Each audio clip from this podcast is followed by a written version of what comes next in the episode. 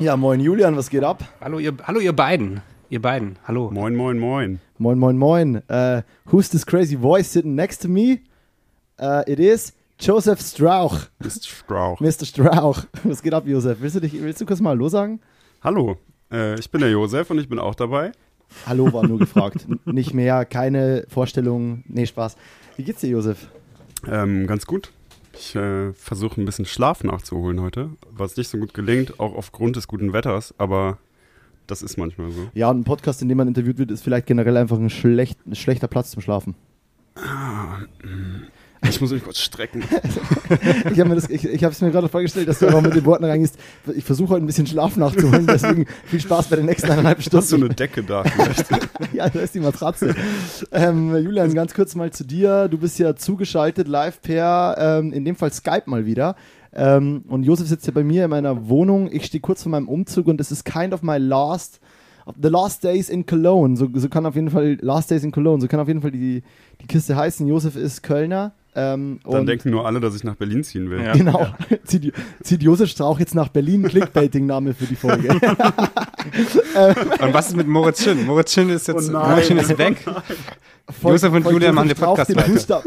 Ja, oh, ihr macht den Podcast zusammen weiter. Stimmt. Josef zieht nach Berlin und Moritz ist verschwunden. Ja, Moritz ist raus. Und alle fragen immer, was ist aus Moritz geworden? Und ihr sagt immer, wer? Welcher, welcher Moritz? Wer? Moritz kann ich Welcher nicht. Moritz? Nee, aber ganz ehrlich mal, das ist, äh, es kommt bestimmt dann so eine Schlagzeile in irgendeiner Boulevardpresse, so folgt Josef Strauch den Fußstapfen Moritz Schins. Moritz Schins. Das mit diesem Z ist Schwierig. super kacke bei meinem Namen. Julian, ganz kurz zu dir. Du bist fresh out of Croatia. What goes on in the life? Wie war der Urlaub? Ja, äh, entspannend bis zum gewissen Grad und jetzt bin ich äh, direkt äh, zurück nach Berlin geballert und äh, bin jetzt ready für, für euch beide. Deswegen, ich, ich würde Geil, das, das heißt- ich würd das ein bisschen ausführlicher nächste Folge dann ähm, erzählen und äh, Damit direkt, wir auch mal wieder Quality Content haben, wenn wir zu zweit quatschen, äh, meinst du? Genau, genau, genau. Ähm, mehr oder weniger Quality, aber direkt äh, ja, Josef ein bisschen reinholen, weil um ihn geht es ja eigentlich. Äh, bist, du, bist du richtig Kölner? Weil Mo meinte, du bist Kölner. Bist du in Köln geboren? Bist du Kölner mit Herz und Ich Blut? bin in Hamburg geboren. Und- What? Ja, Nordlicht war. Das hast du mir nur erzählt. Nee, so lange kennen wir uns auch nicht. Das stimmt. Nee, ähm, und bin dann aber ziemlich früh nach Bonn gezogen. Also schon irgendwie mit drei oder so. Also ich habe nicht viel von Hamburg mitgenommen. Äh, und bin dann in Bonn aufgewachsen. Aber auf jeden Fall gefühlter Rheinländer. Und da ist Köln nicht so weit weg von, von Bonn. Das stimmt, das stimmt. Ähm, hat sich ja, Bonn, du bist, weil- als du da geboren wurdest, nur mal um ein Gefühl für dein Alter zu kriegen, war Bonn auch schon nicht mehr die Hauptstadt Deutschlands, war? Nein, Wie lange schon nicht mehr zu dem Zeitpunkt? fünf Jahre. Okay, you guys do the math. Josef ist auf jeden Fall, äh, du bist nicht viel älter als ich, ne? Du bist ein Jahr älter als ich. Wie alt bist du? 25, 95 geboren. 94 geboren, Ah. aber noch zwei Jahre älter. Das heißt, du hast bald Geburtstag? Ich habe, ja, Ja. 26 werde ich. Ja. Du wirst 27? Nächstes Jahr. Nächstes Jahr. Nee, ich bin 27. Moment mal. Hä?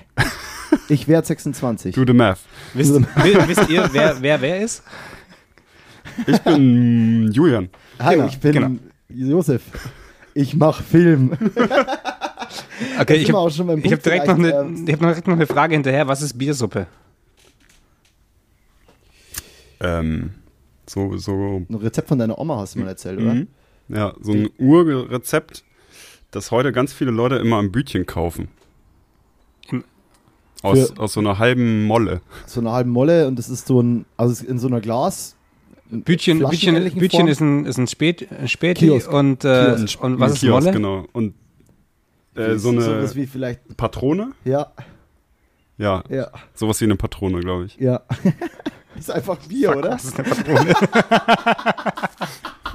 Boah, das war richtig gut. Ich dachte mir, steige ich jetzt hier mit ein und hab gecheckt, dass es ein Witz ist und es gibt, also nicht, wir denken gleich, aber kurzzeitig dachte ich, krass, Biersuppe. Moment mal. Stopp, warum ich zwei Jahre- Biersoße, ist nicht so fern. Stimmt, das, das stimmt wohl. Ähm, lass uns mal wieder back to business kommen. Josef, ähm, eine, eine Frage zum Eingang. Was war das Schönste, was dir dieses Wochenende passiert ist? Dieses Wochenende ähm, eindeutig die Biersuppe nach dem Drehschluss. Also wir hatten am Freitag einen Nachtdreh. Witzigerweise direkt vor meiner Haustür. Ich bin wirklich so aus dem Haus gegangen, über die Straße und war am Motiv. Geil. Ähm, und da haben wir einen Nachtdreh gehabt bis 5 Uhr morgens und dann haben wir schönen Sonnenaufgang mitgemacht und irgendwie vor meiner Haustür in der Sonne gehangen und sehr viel Zeit da noch verbracht. Das war schön. Wird nach einem Nachtdreh, ist nach einem Nachtdreh immer ein Off-Day eingeplant oder gibt es so Höllentage? Wann ging es dann, wann war Calltime? Um 18 Uhr. Am nächsten Tag. Nee, nee, das war Freitag war der Nachtdreh. Freitag auf Samstag. Das heißt, Samstag war Samstag war frei. eh off. Genau. Das, das war die Frage. Aber ne, also letzte Woche hatten wir mehrere Nachtdrehs und da ist dann jeden Tag, also dann sind halt eher so zwei, drei Tage in Folge Nachtdreh und dann gucken die schon, dass man genug Offtime hat, ist ja auch, muss ja sein. Aber es ist trotzdem, wenn man freitags einen Nachtdreh hat, der bis 5 Uhr geht und dann geht es montags um 7 Uhr wieder los, dann hat man so anderthalb Tage effektiv frei, ja. was kein richtiges Wochenende ist und man hat so einen verschobenen Schlafrhythmus eh die ganze Zeit. Ähm, aber das muss man dann, da muss man sich dran gewöhnen. That's the business quasi, ne? Schlaf nachholen in Podcasts. Julian, mir gefällt es nicht, dass Josef hier die ganze Zeit so ein bisschen darauf hinweist, dass wir zum Einschlafen sind. Ja, aber das, Moment das. Ja, ja, ja. das liegt daran, dass er vorhin schon gemeint hat, so dass, äh, dass andere Podcasts professioneller sind. Welche Podcasts, äh, was, wo sind Nee, wir denn eben unprofessionell? nicht. Welchen warst du Eben schon? nicht, eben nicht. Ich habe gesagt, ich war noch bei keinem Podcast dabei, wo es eine gute Lösung fürs Synken gab. Das heißt, es war kein der, keiner der Podcasts war professioneller. Das heißt, wir sind schon ein krasser Stani eigentlich. Unsere sind aber ziemlich nice gesynkt. Dieses Zählen Das glaube ich euch. Aber thing. es ist, äh, ähm, man erwartet ja so, man kennt ja aus unserer Branche irgendwie sowas wie ähm, So, ein- so ein Tentacle, Tentacles Tentacle oder so. irgendwie, der oder genau so damit Lockets oder irgendwas. Ja, ja. Und dagegen ist das natürlich einfach so Bauernlösung. Die, Studenten, die eine mitmachen. Klappe schlagen, wenn die Kamera ja. noch nicht an ist. So. Stimmt. Studenten, die eine Klappe schlagen, wenn die Kamera nicht an ist. Das ist true. Die, die, die, die Sache mit diesem Sync ist auch, es fühlt sich nach wie vor strange an, weil man macht und man denkt so, boah, wir sind im, im 21. Jahrhundert krass angekommen, wir machen den neuen heißen Scheiß und dann äh, zählst du dich gegenseitig mit einer Latenz von einer gefühlten Sekunde ein und denkst dir so, ja, ähm, wird jetzt wahrscheinlich passen. Es gibt bestimmt so eine viel zu teure Lösung von Spotify, die dann die Rechner über Atomuhren synkt. Aber die kostet bestimmt 200 Euro im Monat. Es gibt Das eine, macht nichts, es das gibt holen wir uns. generell, Das, wir haben das Geld. Es gibt so eine, es gibt so eine, äh, es gibt super viele Firmen, die sich professionell mit Podcast aufnehmen beschäftigen, die auch Softwares und so dafür bieten. Das Ding ist nur, dass diese Softwares halt auch crap sind, weil du dann kaum noch eine verwendbare, also du hast ja keine nice Tonspuren mehr. Du sprichst dann quasi über, das wird dann quasi übers Internet mit eingesprochen und da geht halt super viel Mhm. verloren. Wobei ich glaube, es kann vielleicht auch wurscht sein für Podcasts. Aber the real deal ist wohl einfach beim Podcast aufnehmen, nebeneinander sitzen und dann funktioniert dieser. Oder Ja. einfach in einen Zoom aufnehmen, das ist natürlich. Aber ganz ehrlich, du bist eh ein Clubhouse-Kind. Also, äh, Einer der zwei Wochen war ich dabei, ja. was war das eigentlich? Ich glaube, das war diese, diese, ähm, das noch nicht ganz Ende der Quarantänezeit, wo man einfach viel zu viel Zeit zu Hause verbracht hat und dann gab es auch irgendwie Ausgangssperre. und auf da einmal gab es die eine schon. neue App. Ja, aber so ja, und das war ja davor. schon so ein bisschen einfach eine Zeitvertreib, ne? Das also stimmt. alle hatten eh nichts zu tun, dann kann man auch irgendwie mal miteinander quatschen, auch wenn es sehr schnell eintönig geworden ist und die falschen Leute da reingegangen sind und dann voll und auch super viel. Also, irgendwie eine Plattform, die auf jeden Fall nicht. Also, die war schon super wertend, teilweise fand ich auch. Also, gerade so Ja. von Profis, Ja, die da voll. Einen Ticken zu sehr im Privatraum gedacht haben, hatte ich das Gefühl. Also, die sich ein bisschen zu sehr dann unter Freunden gefühlt haben und dann Mhm. ging so Bashing. Ja, es gab da ja auch ziemlich schnell irgendwelche Skandale mit äh, Abu Chaka, der dann mit dem, sich mit dem Spiegeljournalisten on air streitet, die seit zehn Jahren Streit haben und so ganz lustige, absurde Dinge. Ähm, Wobei aber ich fand es trotzdem interessant, dass man so plötzlich nahbar war. Also, dass man einfach in einem Call, da waren, ich habe viele Calls mitbekommen, wo relativ große Fotografinnen mit relativ jungen Anfängerinnen gesprochen haben und auf einer Ebene einfach miteinander gequatscht haben. Mhm. Mal mehr, mal weniger auf einer Ebene, aber schon in der Regel auf Augenhöhe und danach auch irgendwie connected waren und miteinander geschrieben oder miteinander gearbeitet haben. Hat, hat schon ein paar Türen geöffnet, da bin ich voll dabei. Und generell ist es ja wohl auch, selbst wenn es dann mal ein Streit zwischen so einer Fehde, die seit zehn Jahren geht, ist, dann glaube ich, ist es ja eher eine super nice Plattform dafür, weil dieser Streit, der existiert ja irgendwo. Und Ja, auch wobei dann, wenn dann Thomas Gottschalk, irgendwelche Rapper und also so äh, absurde Figuren, die dann nichts mit zu tun haben, auch mit in diesem Call sind, dann macht es irgendwann, ist es so nee, das ist dann.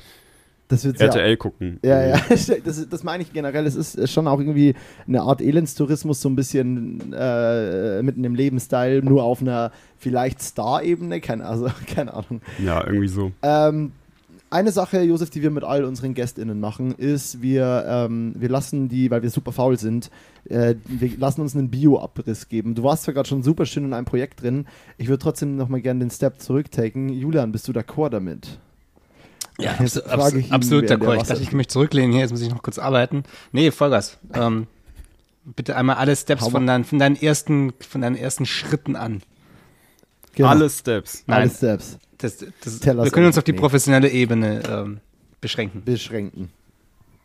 Also alles nach ähm, Abitur. Einfach, einfach mal so grundsätzlich, Wenn du ähm, hast, hatte wie- ich nicht mit gerechnet, aber wie kamst du dahin, wo du jetzt bist? Wo bist du überhaupt? Ähm, was waren die prägenden Momente bisher?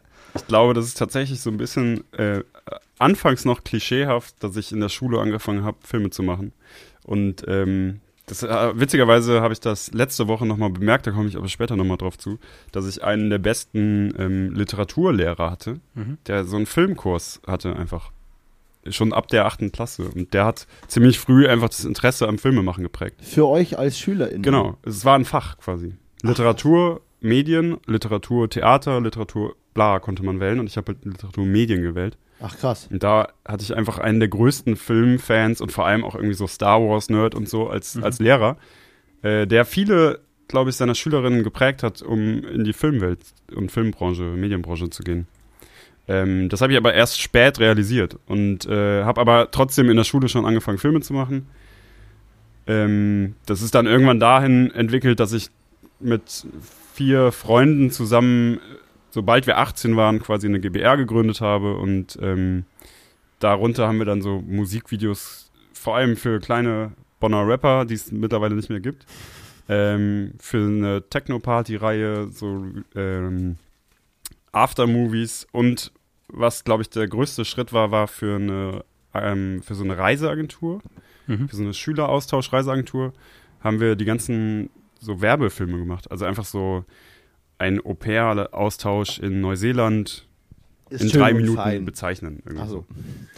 Ist schön und fein. ist schön und fein. Nee, genau, einfach so Mini-Werbefilme, die nichts kosten und dann ist man irgendwie alleine mit einer Kamera nach Neuseeland geflogen und hat so drei Minuten klippige YouTube-Videos gedreht. Aber geil. Voll geil. Und dann haben wir uns einfach so fairerweise, wir waren zu fünft und haben uns einfach abgewechselt. Jeder durfte mal irgendwo hin, manchmal auch zu zweit. Und das hat aber auch super viel fürs Portfolio dann irgendwie gemacht. Und es war halt natürlich geil, weil man dann mit 20, 21 auf einmal so, so wo man eh so reisewillig ist, ähm, dann reisen kann und irgendwie voll viel sieht und äh, dafür auch irgendwie bezahlt wird oder wenigstens so Aufwandsentschädigung bekommt. Ähm, und dann war irgendwie für mich relativ schnell klar, ich will in die Richtung gehen. Die anderen haben sich so ein bisschen nicht dagegen entschieden, bewusst, glaube ich, aber die sind einfach ihren Interessen gefolgt. Ähm, So und ich habe mich natürliche, dann natürliche Scheidewege quasi. Genau, So. Mhm. so, so wie das Die halt sind auch dann, so die sind dann Au typisch pair geworden in. Neuseeland. Genau, alles Au pairs. Vier männliche Au pairs, die mittlerweile Neuseeland. 30 sind. Und das seit zehn Jahren machen. Genau. Nichts verdienen. Lebe, lebe den Traum. Ja, liebe Grüße. Liebe Grüße. Ähm, Schöne Grüße. genau, ne, und dann äh, habe ich mh, mich auf ein Praktikum bei Ari beworben. In Köln, bei Ari Rental. Ah. Also einfach quasi ein Verleih. dachte ich kurz, du wärst nach München gesteppt, aber ja. Nee, das Nee. war mir dann zu weit. Never Bayern.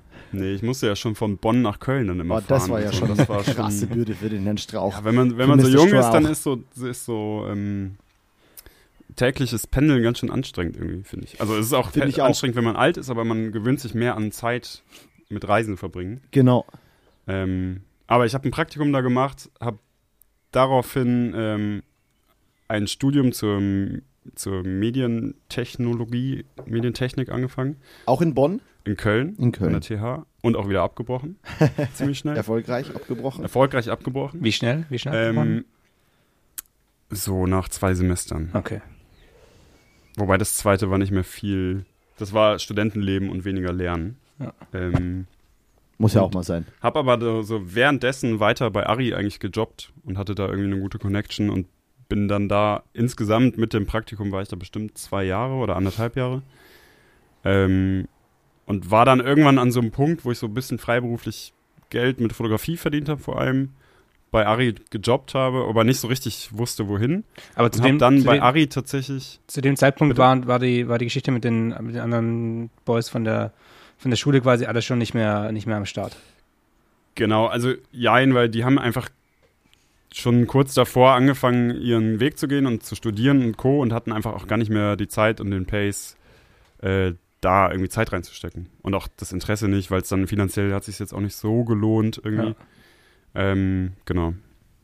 Und dann habe ich bei Ari ähm, einen Kameramann kennengelernt, der so auch genau das gefragt hat eigentlich, was machst du, wo kommst du her und wo willst du hin? Äh, und der hat mir dann einen Link gegeben und meinte, bewerb dich doch mal bei der BTF in Köln. Die sind irgendwie eine junge Produktionsfirma und ich glaube, die suchen gerade, äh, es würde auf jeden Fall passen, weil der hat auch für die gearbeitet oder kannte auf jeden Fall jemanden da. Mhm. Und ähm, dann habe ich mich da beworben. Die haben aber witzigerweise nur eine Ausbildung zum Medienkaufmann ausgeschrieben gehabt. Ah, Also so einfach Bürojob. Am Ende so ein bisschen einfach eine Produktionsstelle, quasi eine Ausbildung zum Produktioner. Ähm, da habe ich mich natürlich drauf beworben, weil ich mir dachte, Hauptsache BTF und Hauptsache irgendwie Medien, obwohl ich gar nicht wusste genau, was die machen. Ähm, aber ich fand es irgendwie sympathisch. Und dann saß ich im Bewerbungsgespräch zum Medienkaufmann und die haben mich eigentlich nur schief angeguckt und ich habe denen mein Portfolio hingelegt und die waren so, hä, warum, warum hast du dich beworben?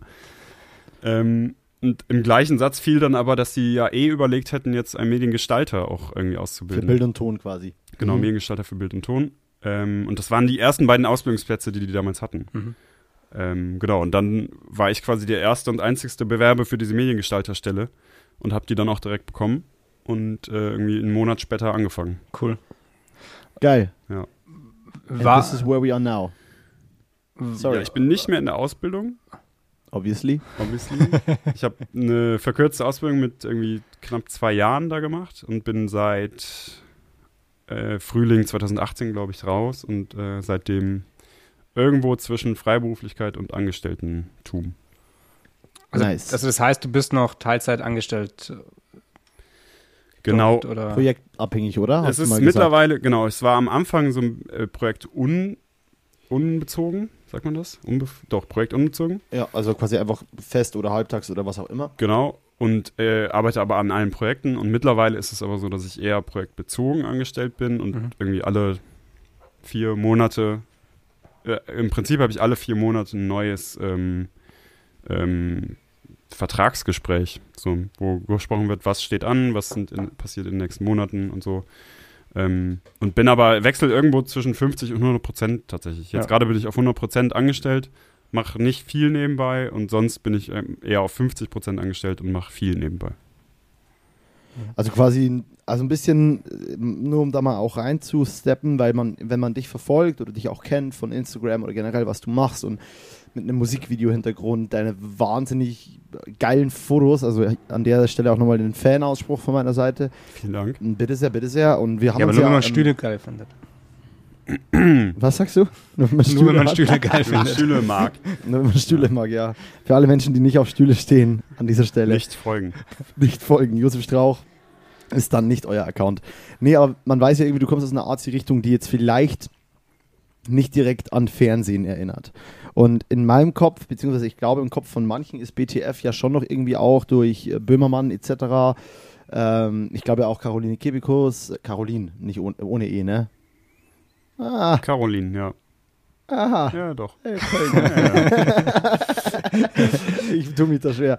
Ähm, da denkt man ja, ich glaube, das sind oft die ersten Assoziationen. Also, Mhm. was mich ja super oft abschreckt von einer Produktionsfirma, Total. die viel fürs Fernsehen macht, bin ich raus so, ne? Und dann, aber ist es ja gar nicht so in deinem Fall, weil die BTF ja ein viel weiteres Feld hat, beziehungsweise ganz andere Sachen macht, wo ich mal Yes. zu, einem Stichwort kurz komme, bevor du, ähm, bevor du mich jetzt wieder ins Wort freist, Alter, ey. nee, und zwar zum Beispiel sowas wie How to Sell Drugs Online, um mal ein bisschen Name-Dropping für Projekte, bei denen du halt dabei bist, zu machen.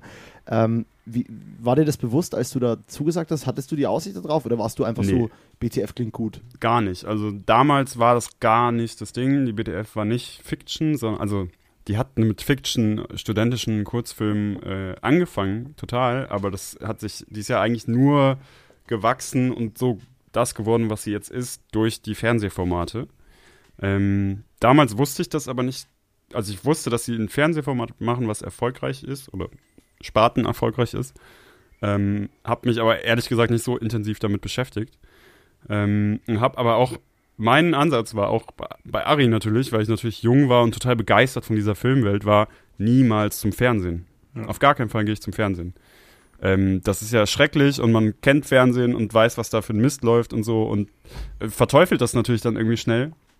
Und äh, wo bin ich am Ende gelandet? In einer Produktionsfirma, die Fernsehformate macht, hauptsächlich. Oder zu dem Zeitpunkt. Ähm, der interessante Ansatz von der BTF ist aber, finde ich immer noch, dass es quasi Fernsehen ist, was nicht nach Fernsehen aussieht. Ja.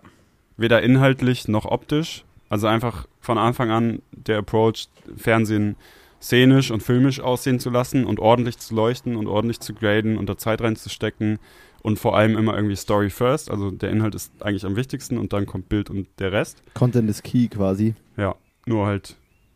Ich, ich würde sagen, Content is key ist eher so dieses Instagram-Ding. So, Egal, was der nee. Inhalt ist, Hauptsache es sieht geil aus Nee, und ich ballert. mein- nee, mit Content meine ich natürlich, also Inhalt. Inhalt, ja. ja. ja. Mhm. Ja, voll. Ja. Nee, genau. Und ähm, dann hat sich das halt dahin entwickelt, dass es szenisch wird und eben so ein Netflix-Projekt entsteht dabei. Und da war aber auch How to Sell Drugs Online das erste damals, oder? Das also, war das erste, ja. das war Pull-Off. Schon. Nice. Auf jeden Fall. Und das hat dann ziemlich gut gestartet und äh, ist, glaube ich, bis heute eine der, ist ein bisschen kompliziert, aber eine der meistgesehensten fremdsprachigen Serien auf der Welt bei Netflix, weil fremdsprachig ist alles außer Englisch. Mhm. Das heißt, Deutsch, Spanisch und Co. sind insgesamt in einem Topf fremdsprachig. Und da ist halt so Haus des Geldes und äh, How to Sell Drugs Online Fast waren eine Zeit lang die meistgesehenen fremdsprachigen Serien. Da ist mittlerweile sicherlich auch Dark und so dabei, aber zu Ja, dem safe. Zeitpunkt war das so. Aber es ist ja auch, ich meine, gerade das ist ja das Thema, dass ich glaube, dass, ich meine, wir Deutschen, für, für gerade deutsche Filmmakers, der wir irgendwie, die wir irgendwie äh, viel Amerika-Fans sind oder, oder viel, vielleicht jetzt halt viele südkoreanische Filme, aber so generell International Movies feiern, äh, der wir ja immer cringen oft, wenn wir deutschen Content sehen. Also du, glaube ich, bist dann nicht so. Ich, bei mir ist es oft noch so, natürlich aber nicht, wenn ich sowas sehe wie How to Sell Drugs Online Fast. Aber gibt es dafür eigentlich einen guten Namen, der irgendwie locker von der Zunge geht? HTSDOF. Ja, so sagt ihr das, ne? Intern, super, ne? Ich würde einfach sagen How to. How to Sell, sagen wir How to mal. sell, ja, Ja. nice. Äh, aber in dem Fall ja eher so, also ich glaube vor allem halt, was wir immer vergessen, ist durch Netflix werden ausländische Serien wieder relevant für andere Länder.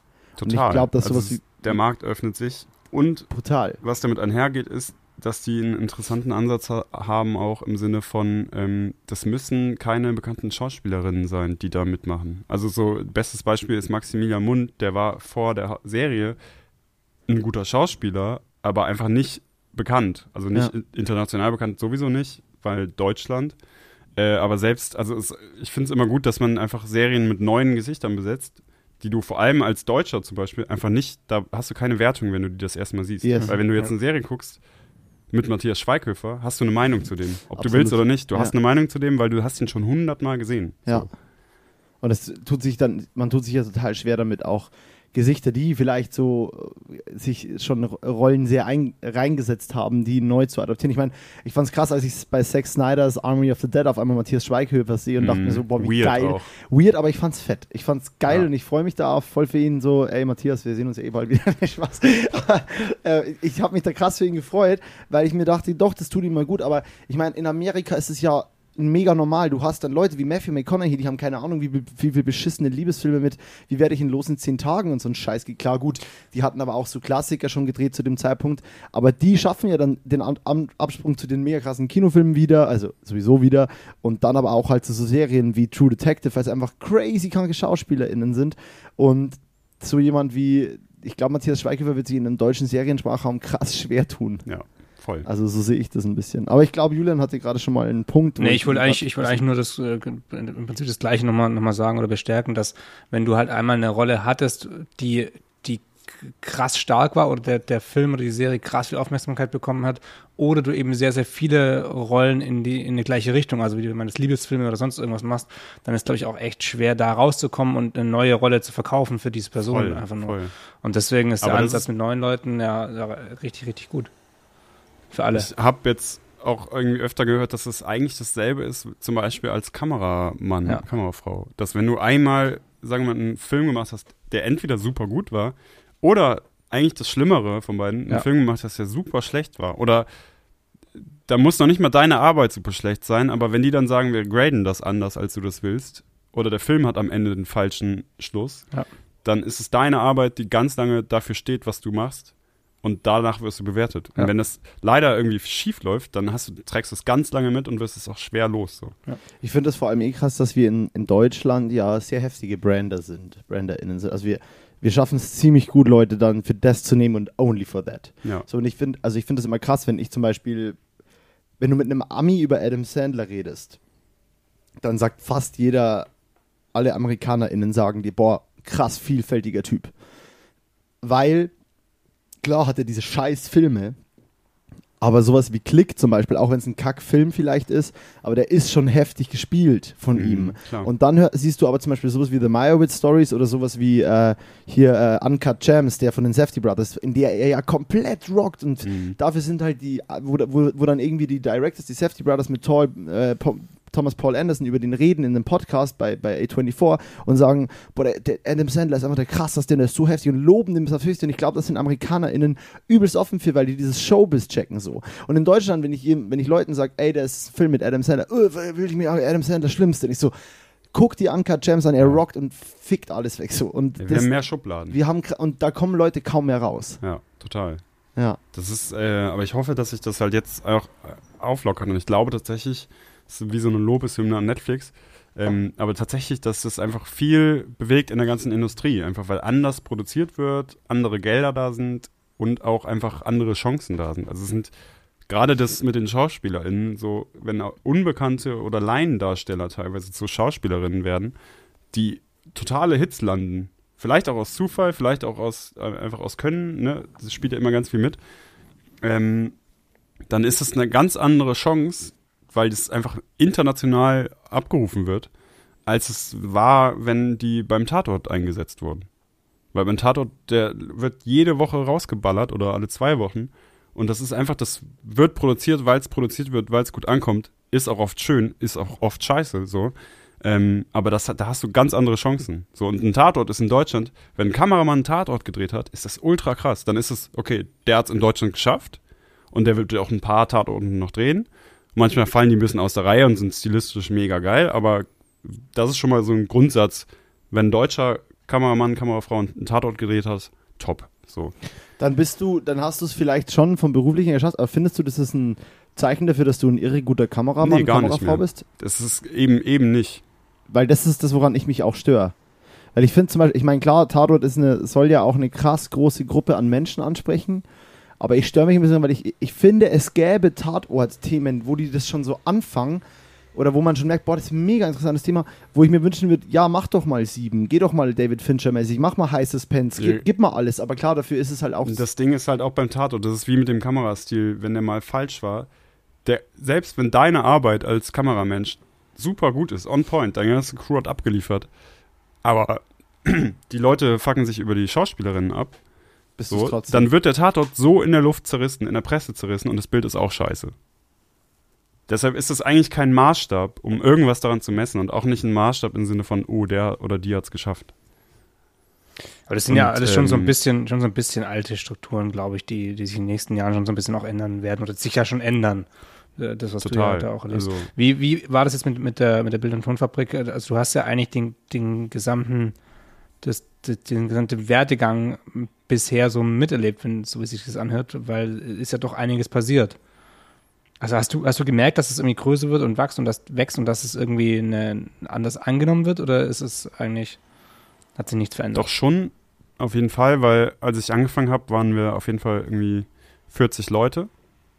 Und das ist innerhalb von zwei, zweieinhalb Jahren dahin gegangen, dass wir, also 40 Festangestellte.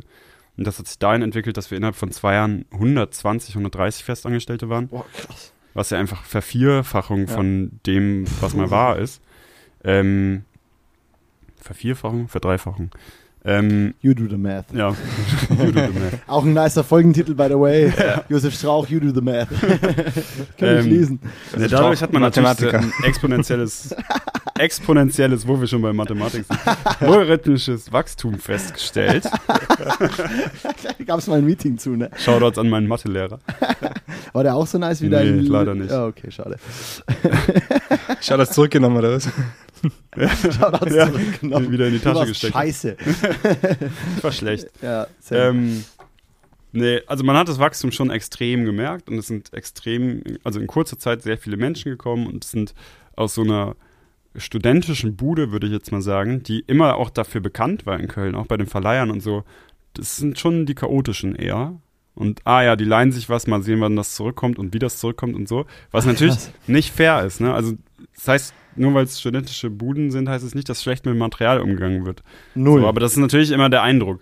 Ähm, und daraus wurde sehr schnell einfach eine sehr große Struktur mit einem riesen Rattenschwanz, wo einfach, wenn man einen Drehplan fangen, auf einmal so sieben Gewerke anzuarbeiten und ganz viele Menschen stecken auf einmal mit drin. Und das war halt ungewohnt, weil am Anfang haben halt alle alles gemacht. So, da Mhm. war, warst du jetzt nicht Kameraassistent, sondern warst auch Beleuchter und Gripper. So, Geil. Grip. Grip, Gripper. Gripper. Ja, ich habe den Moritz hier eben nach einer Uniklemme gefragt, der hat leider keine. Ne, ich me no gripper, Alter. Me, me almost director, I hope.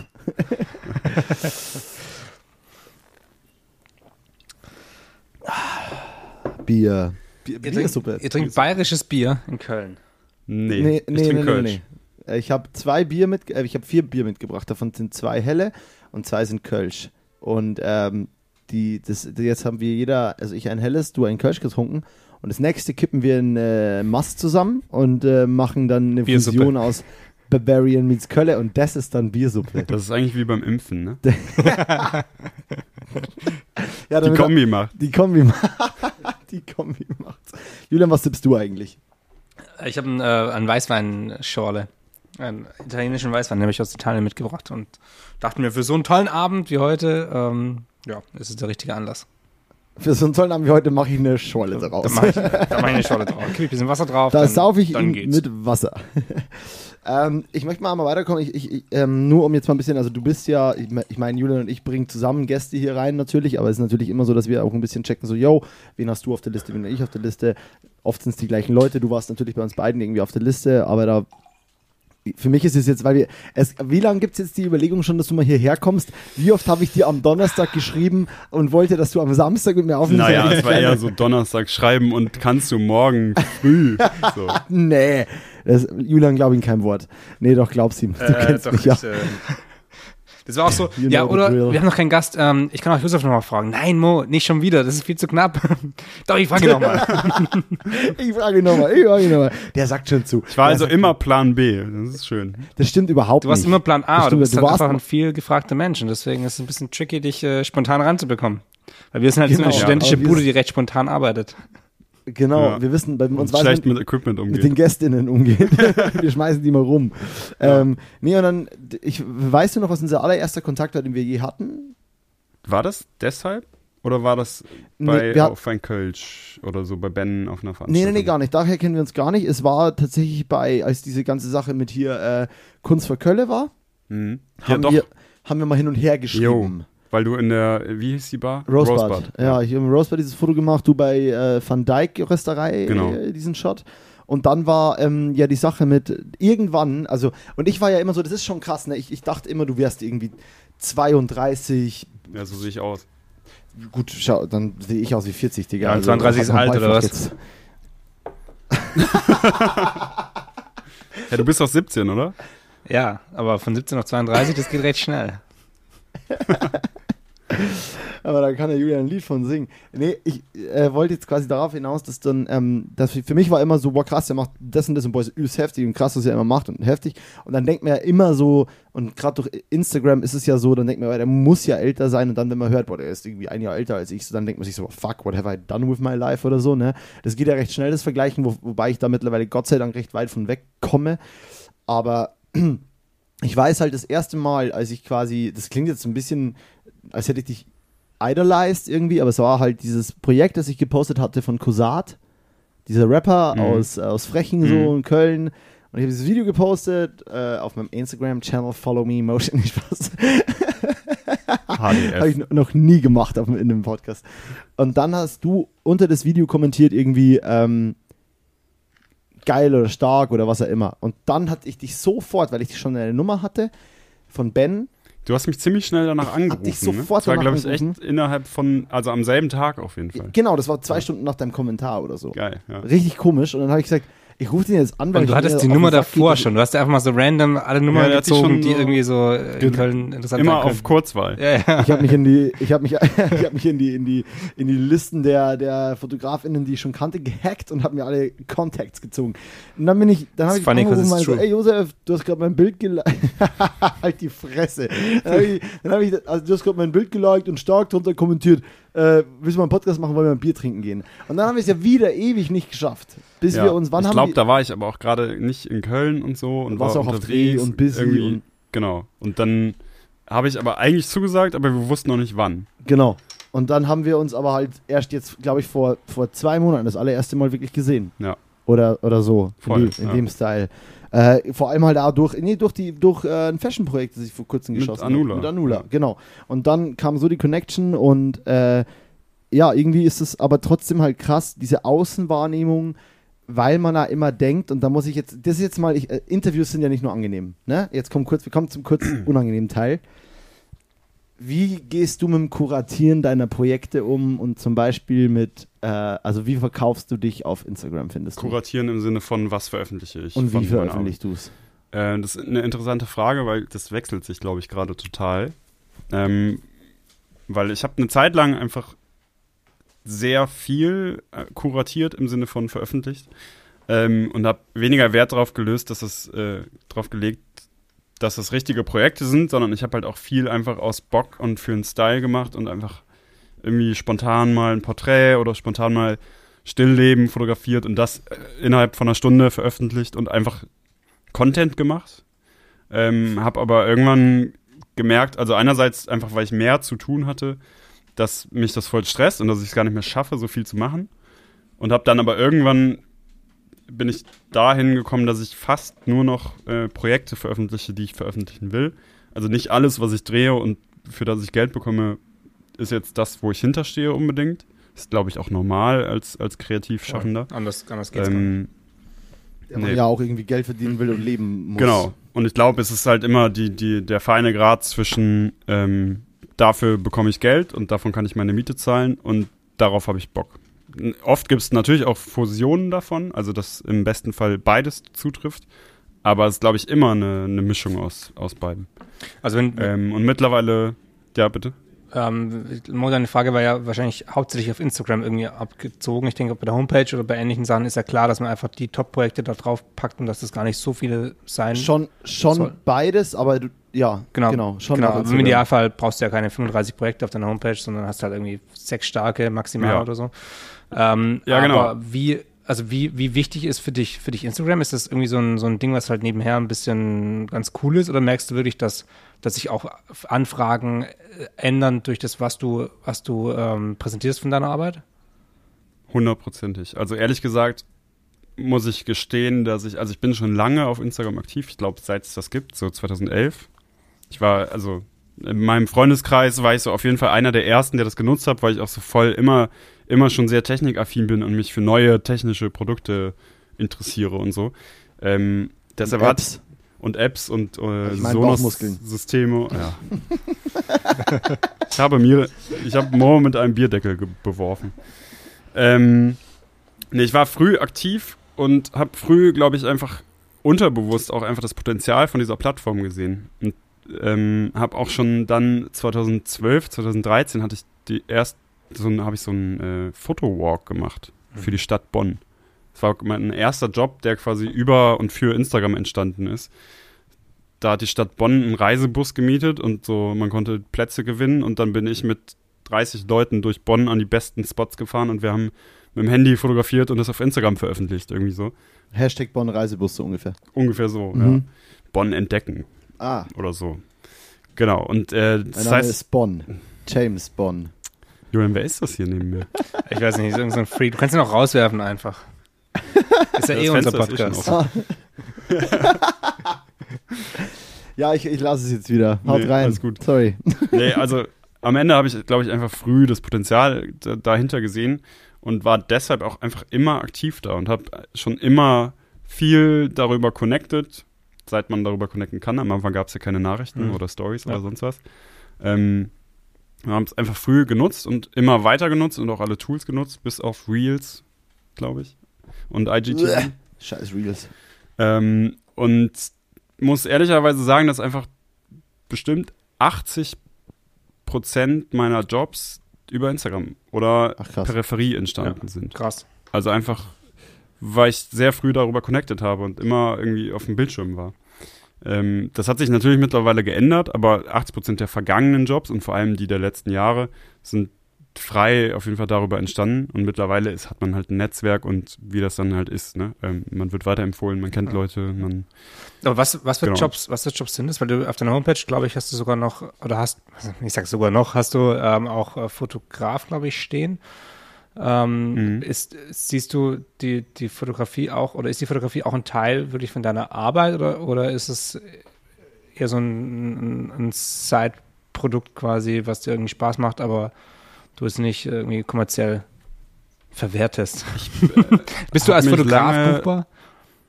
Ja, auf jeden Fall. Bist Also ich habe als mich Fotograf lange mehr gebucht? als Fotograf gesehen und äh, weniger als Kameramann. Okay. Ähm, das wechselt gerade auf jeden Fall total. Ähm, und ich mache auch weniger Fotojobs. Ich finde aber die Fotografie an sich für einen kurzen Moment immer spannender als Film, Mhm.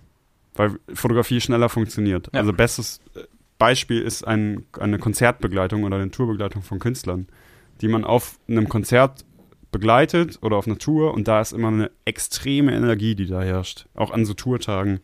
Man ist irgendwie unterwegs, alle haben Bock und sind nur wegen diesem einen Ding da und geht auf, den, auf die Bühne und die alle spielen. arbeiten auf diese, diese 30 bis 100 Genau. Stunden Ruhm hin. Da sind teilweise hunderttausende Leute, die nur das sehen wollen und dann ist da einfach so eine Energie im Raum und die versucht man im besten Fall irgendwie fotografisch einzufangen und dann noch besser hat man direkt nach dem Konzert Bilder, die veröffentlicht werden können, damit man auch diese Energie beibehält. Ja. Weil wenn man das verpasst und das zu spät veröffentlicht, also am nächsten Tag reicht auch, aber nach drei Tagen interessiert es keinen mehr. So. Ja, das ist die nächste Show schon. Ähm, und manchmal. das ist halt einerseits total kurzlebig, aber andererseits einfach dankbar, weil du einfach auch ein direktes Feedback bekommst und direkt zeigen kannst, guck mal, das ist heute passiert, das habe ich heute gemacht, das haben wir heute gemacht und, es so ist jetzt weiter. schon fertig.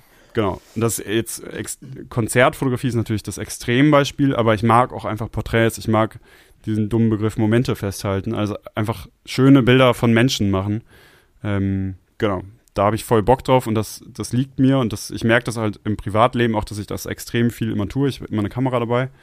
Ähm, deshalb habe ich mich lange als Fotograf gesehen und das wechselt einfach gerade, dass ich äh, mehr Kameraarbeit mache im Sinne von Filmen, wovon ich lebe. Ja. Es ist ja auch dieses, ähm, also nur mal um zu checken, wie du auch zum Beispiel an Sachen rangehst, wenn du zum Beispiel, für wen war dieses, ich, ich weiß immer den Künstlernamen nicht, war das Roosevelt heißt er, oder? Roosevelt, ja. Roosevelt, ähm, das ist ja auch zum Beispiel so eine Sache, die, wo ich mal mit, wir hatten ja mal einen längeren Talk auch, als wir vor kurzem zusammensaßen über dieses ganze Thema, wie geht man an Settings, Musikvideos, Konzepte ran. Und da sieht man dann schon auch wieder, dass du ja auch bei so einem Cover, wie du da für Roosevelt geschossen hast, wie viel da in dir vorgeht. Und dass es ja durchaus der fast same approach ist. Nur, dass Wie du am Ende Filme halt, machen, genau, du? nur, dass du am Ende halt nicht einen Dolly, eine Cam und Linsen und Licht geliehen hast, sondern dass du am Ende gesagt hast, ja, wir haben hier irgendwie Licht und ich stelle mich jetzt mit meiner, im besten Fall meistens ja eh oft analog bei dir auch hin, weil du ja irgendwie diesen Prozess von Entwicklung, Scanning und so weiter ja auch liebst, also merke ich dir ja auch an. Äh, aber das heißt ja eh, dass deine Arbeit, also klar, wenn es Momentaufnahmen aus dem Leben sind, anderer Talk, aber dass du auch generell bei deinen fotografischen Arbeiten ja da auch schon krass drauf gehst, dass es immer so eine, also ich finde deinen Approach sehr ähnlich. Ja, das stimmt. Also ich glaube, das haben ja auch schon viele gesagt, dass einfach die in der Fotografie das, das äh, Szenische total wiedererkennen. Also weil ich einfach schon von Anfang an äh, Wert auf äh, zum Beispiel Lichtsetzungen gelegt habe. Um einfach quasi, eigentlich oft versuche szenisch zu leuchten, ohne dass es jetzt cineastische Bilder sind. Also was ich zum Beispiel nicht mache und was mir auch einfach nicht liegt, sind cineastisch ausgeleuchtete Bilder, also so richtig, so ein bisschen wie Gregory Crutzen. So, was einer der krassesten Fotografen ist, wo ich noch nicht mal weiß, wie ich den beschreiben soll, weil es ist nicht Landscape und es ist auch nicht Porträt, sondern es sind eigentlich so wie, wie Filmszenen, also einfach inszenierte Bilder, in die Menschen gesetzt werden, ähm, die ultra krass ausgeleuchtet und gehazed und bla sind. Das kann ich wiederum nicht. Aber ich nehme auf jeden Fall diesen szenischen Ansatz, dieses szenische Leuchten und keine Dreipunkt-Ausleuchtung, aber einfach ja, ja. so ein bisschen mit Licht beschäftigen, äh, auf jeden Fall mit da rein. Ja. Ähm, einen Schritt zurück in deiner S- History. Diese Firma, die du da hattest in Bonn. Ja. Äh, oder Die Larrys. die Larrys hieß die. die Larrys. Weil dann Larry's on Tour, als er dann so unterwegs war. Ja, es, es gab so eine Band, die Larrys on Tour hießen tatsächlich. Und wenn du nach die Larrys auf YouTube gesucht hast, hast du immer uns gefunden und die Larrys on Tour. Es war immer entweder so, so kleine Filmemacher, die so, ähm, so After Effects Tutorials Videos machen eigentlich. Also wir haben Ja. keine After Effects Tutorials gemacht, sondern wir haben nachgemacht. Ne? So, so, wie macht man Schüsse und Ja, so Effekte und so Quatsch. Ähm, und entweder hast du die gefunden oder so eine, so eine Indie-Band. Ja. Das war auf jeden Fall ganz interessant. nice. Ähm, das waren die Larrys. Und dann, aber es gibt ja eine Firma in deinem Leben, oder es gibt ja was, äh, wovon ich vor kurzem auch wieder Merch gekauft habe. Yo. Und Shoutout an äh, We Aim to Please. Wie kam es dazu? Wann ist es entstanden? Wie deep warst du da schon into BTF? Und Was ist es Ich will überhaupt? BFT sagen. Es gibt in Kiel eine Tankstelle, die heißt BFT. BFT, ja. Ja, die kenn kennt ihr, ne? Ja. War das Absicht? Illuminati? Spaß. Wie kam es zu, äh, zu We Aim to Please und was ist es überhaupt? Richtig, Julian. Ähm, das ist eine gute Frage. Also zu dem, was ist es überhaupt, äh, gehe ich später ein. Das kann ich so auch gar nicht direkt beantworten, glaube ich. Aber das ist entstanden. Also im Prinzip ist We Aim to Please einfach ähm, ein paar Bekannte von mir und ich, die sich einen Raum gemietet haben, in dem wir jetzt zusammen sitzen, unsere Arbeitsplätze haben und irgendwie zusammen auch Projekte umsetzen, aber auch viel Zeit, einfach Freizeit da verbringen. So ist ein bisschen, wir nennen es manchmal das Jugendzentrum Ehrenfeld weil es einfach auch so ein bisschen ein abgerockter, abgerocktes Atelier mitten in Ehrenfeld in so einer Gentry-Siedlung ist und wir sind so eine, so eine Zelle.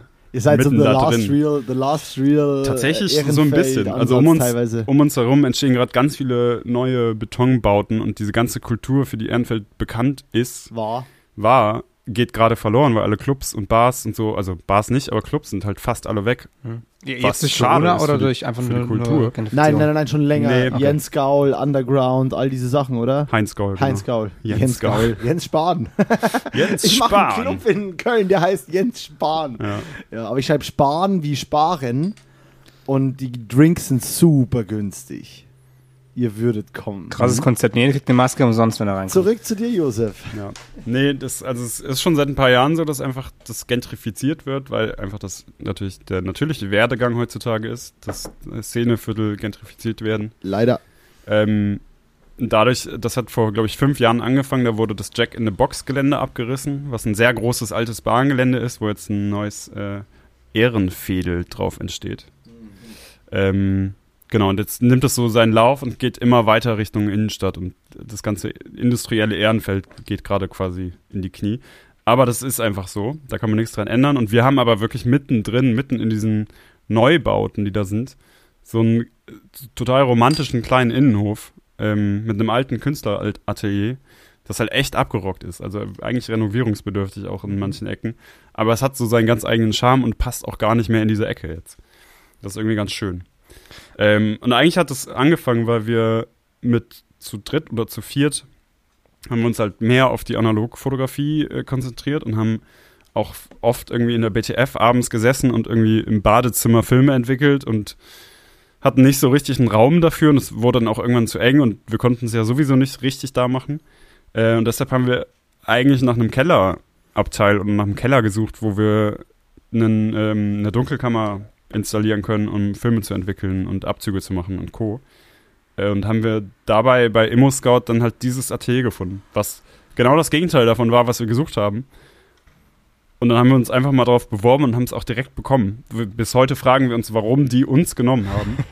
Weil da waren auch so, die wirkten wie hochrenommierte Künstler, die sich da beworben haben. Ne? So richtig Leute, die auf jeden Fall genug Geld haben, um das auszubauen und so. Ja. Und dann kommen halt so sechs, zu dem Zeitpunkt waren wir vier irgendwie MediengestalterInnen, die nicht vertrauenswürdig aussehen. Ja. So auf den ersten Blick. Äh, und wir haben es direkt bekommen. Thema vertrauenswürdig erinnerst du mich ja schon oft an den deutschen Touri. Alles klar, danke. Nee, das ist Spaß, das ist hier gerade der Hipster-Grind. Ja. Du Hipster. Weiß ich habe das Gefühl, nicht, ich bin wirklich sagen nur noch hier, um den Gast zu So, beleidigen. so Das ist ein Karlauer, ein Karlauer nach dem anderen auch. Ganz schrecklich. Hier eine Seiten Ding das andere. Ich halte jetzt wirklich mal meinen Mund und lass sie reden, ey. Sorry, sorry an alle. Ja, wenn es dich nicht interessiert, höre ich auf. Nee, ich finde es wahnsinnig interessant. Ich habe es nur alles schon mal gehört. nee, Spaß. Das stimmt Weiß gar es- Nee, nicht. stimmt echt nicht. Nee. Ähm, ja, was, wie haben wir da weitergemacht? Wir haben dann diesen Raum gemietet und haben dann halt peu à peu uns das Ding ein bisschen ausgebaut und da, das ist halt einfach so ein alter Industrieraum, der irgendwie fünf Meter Decken oder so hat. Das heißt, da ist eine zweite Etage drin Du, und du, dann haben wir den halt, du, hattest, du hattest eine Story, da ging es irgendwie um, wer, wer die Klamotten selbst abholen möchte, muss da und da hinkommen und da läuft man irgendwie, also in der Story war Genau. vorgespult, irgendwie dreieinhalb Minuten lang läuft man durch irgendwelche Hinterhöfe und irgendwann ist man in irgendeinem Raum. Das ist der offizielle und Eingang. auch- wenn ich, das ist der Eingang. Und wenn ich irgendjemandem sage, ey, komm ins Atelier und derjenige oder diejenige war noch nie da, dann ist es wirklich in 95% der Fälle findet man das nicht. Ja, also einfach, geil. weil es so verwinkelt und versteckt ist und da auch Gänge sind, die erwartet man gar nicht. Ja. Und da denkt, das führt zu nichts gerade. äh, aber das ist der offizielle Weg dahin. das ist ja auch das, dieses Romantische. ne? Dass auf einmal bist du in so einem grünen Hinterhof, Ja. In einem Industriegebiet. Und es ist auch wirklich, wenn, wenn du da reinkommst, also ich meine, du, du weißt ja, wie du da hinfährst. Und denkst dir dann auch so, okay, mhm. Und dann kommst du da hinten rein und bist vielleicht eine halbe Stunde da und bei euch und in dem Grind mit dabei. Und auf einmal vergisst du komplett, Wo du bist. genau, weil es ist Total. so, du kommst dann da raus. Ganz eigene Welt. Wie irgendwie. wärst du, wie, wie als wär, wär's die After Hour und es ist auf einmal elf und es ist Tag und du bist so, oh. Und, und so fühlt man sich ein bisschen, wenn man dann wieder so nach drei, vier Stunden rauskommt, und man so, ach ja, stimmt, hier bin ich ja. Ja, voll. So, also So ganz weird. Abschalten auf jeden Fall auch. Voll, voll. Ja. Das ist ganz schön. Und äh, das haben wir dann mit der Zeit halt irgendwie auch arbeitssicher gemacht und haben Geländer eingebaut, weil am Anfang waren oben in dieser Etage einfach keine Geländer. Das heißt, man hätte auch einfach runterfallen können. Ähm, und was das Weirdeste an diesem Ding war, war, dass da war mal ein Künstler drin, der hat aber da auch teilweise drin gelebt. Das heißt, in der oberen Etage war ein freistehendes, komplettes Bad. Also einfach eine freistehende Badewanne, eine freistehende Dusche, die wirklich offen war, ein freistehendes Klo und ein Waschbecken. Alles in einem sehr großen Dachraum irgendwie. Ähm, aber keine Tür zu irgendwelchen anderen Räumen. Das heißt, es war alles offen und du hast überall auch da reingucken können, alles hören können. Es war, also es war der schlechteste Ort für ein Bad, würde ich behaupten. ähm, das haben wir da rausgerissen und eine Küche reingebaut. Ähm, und die Dusche steht tatsächlich noch. Die haben wir einfach gelassen, weil die auch schön aussieht. Das hört sich auch Genau, eigentlich ziemlich, ziemlich cool an. So. Das ist so ein bisschen so der perfekte Spot für so eine richtig weirde Berliner Party. Ja, schon. Wir überlegen auch, was ob wir aus dieser Dusche entweder eine Telefonzelle oder einfach so ein komplett, also ganz viele Pflanzen in diese Dusche stellen. Oh, das klingt gut. Ja. Flora und Fauna. Das ist auch eine sehr, ein sehr ähm, gut temperiert, tem, wie sagt man, Biotop, temperierter Raum. temperierter Raum. Temperiert klingt falsch, aber ja. Doch, Tem Temperaturi. Nee, genau. Und We Aim to Please, um jetzt nochmal zurückzukommen, ist quasi euer Künstlerkollektiv. Wir haben einfach irgendwann gedacht, wir brauchen einen Namen für diesen Ort. Am Anfang haben wir es auch nicht Atelier genannt, sondern einfach, wir wollten einen Namen haben und irgendwer meinte, ey, auf, ähm, ich habe mal auf dem amerikanischen Kassenbon so einen Spruch gesehen, da steht dann unter der Quittung irgendwie We aim to please drauf, bei so typischen Geschäften, Einzelhandel. Und das ist einfach so ein interessanter Approach irgendwo, weil das so ein bisschen Heuchelei auch ist. Weil Gerade in Amerika, glaube Gerade ich. im- in Amerika ist es eine Heuchelei. Also, we aim to please, wir versuchen irgendwie uns unser Bestes zu geben. Und das ist bei uns einfach, das ist unser Hobbyraum. Wir wollen Filme entwickeln, Bier trinken und eine gute Zeit haben. Und vielleicht auch mal Projekte zusammen machen, Musikvideos. Aber wir haben, wir hatten, das letzte, woran wir gedacht haben, war jetzt eine Firma aufzuziehen und richtig Gas zu geben. Und irgendwas aufzuräumen. So Das das war, eher der Aus, das war eher der Ausgleich zum, zum Business. Ja, Ähm, deshalb war es ein ganz guter Name für diesen Ort. voll. da, dann haben wir quasi, wir hatten diesen Ort und haben den direkt benannt. Und das ist bis heute auch nicht mehr ganz nur benannt. Wir haben unter anderem zum Beispiel Merch gemacht. Ähm, aber wir sind immer noch keine richtige Firma. Nach wie vor Kunst. Nach wie vor freie, freie Künstler. Kleinkünstler. Kleinkünstler. Ähm, Josef ist eigentlich sehr groß, deswegen passt es nicht. Ja, ich bin drei Meter groß. Deswegen fährt er auch so komisch Fahrrad. krass. Ich habe ich hab noch äh, zwei, ich hab zwei Fragen. Ähm, wie schreibt man deinen Namen korrekt auf Pappbecher? Schwieriges Thema zurzeit. Schwieriges Thema. Was? Habe ich was verpasst? Ich, Ja. hab, bin, ich bin nicht auf Instagram aktiv gerade, Ja, du hast was verpasst. Die App deinstalliert. Ich mache ja gerade eine äh, Produktion, wo ich irgendwie von Mai bis Oktober drehe. Und da haben wir natürlich auch jeden Tag Catering. Und äh, Corona-bedingt müssen alle Trinkgefäße, Becher, Flaschen und Co. beschriftet werden. Auch Catering und so weiter auch, ne? Ja. Genau, auch vom Catering her. Und das ist, äh, am Anfang war es noch strenger, jetzt gerade lockert sich das ein bisschen, aber es ist immer noch streng eigentlich. Aber wir hatten quasi einfach Catering-Personal, das uns die Becher und Flaschen beschriftet hat. Und da war ein total sympathischer junger Typ dabei, der auch immer noch da ist und mit dem ich mich mega verstehe, der aber einfach so ein bisschen. Ich glaube, der, der hat so einen Starbucks-Mitarbeiter in sich.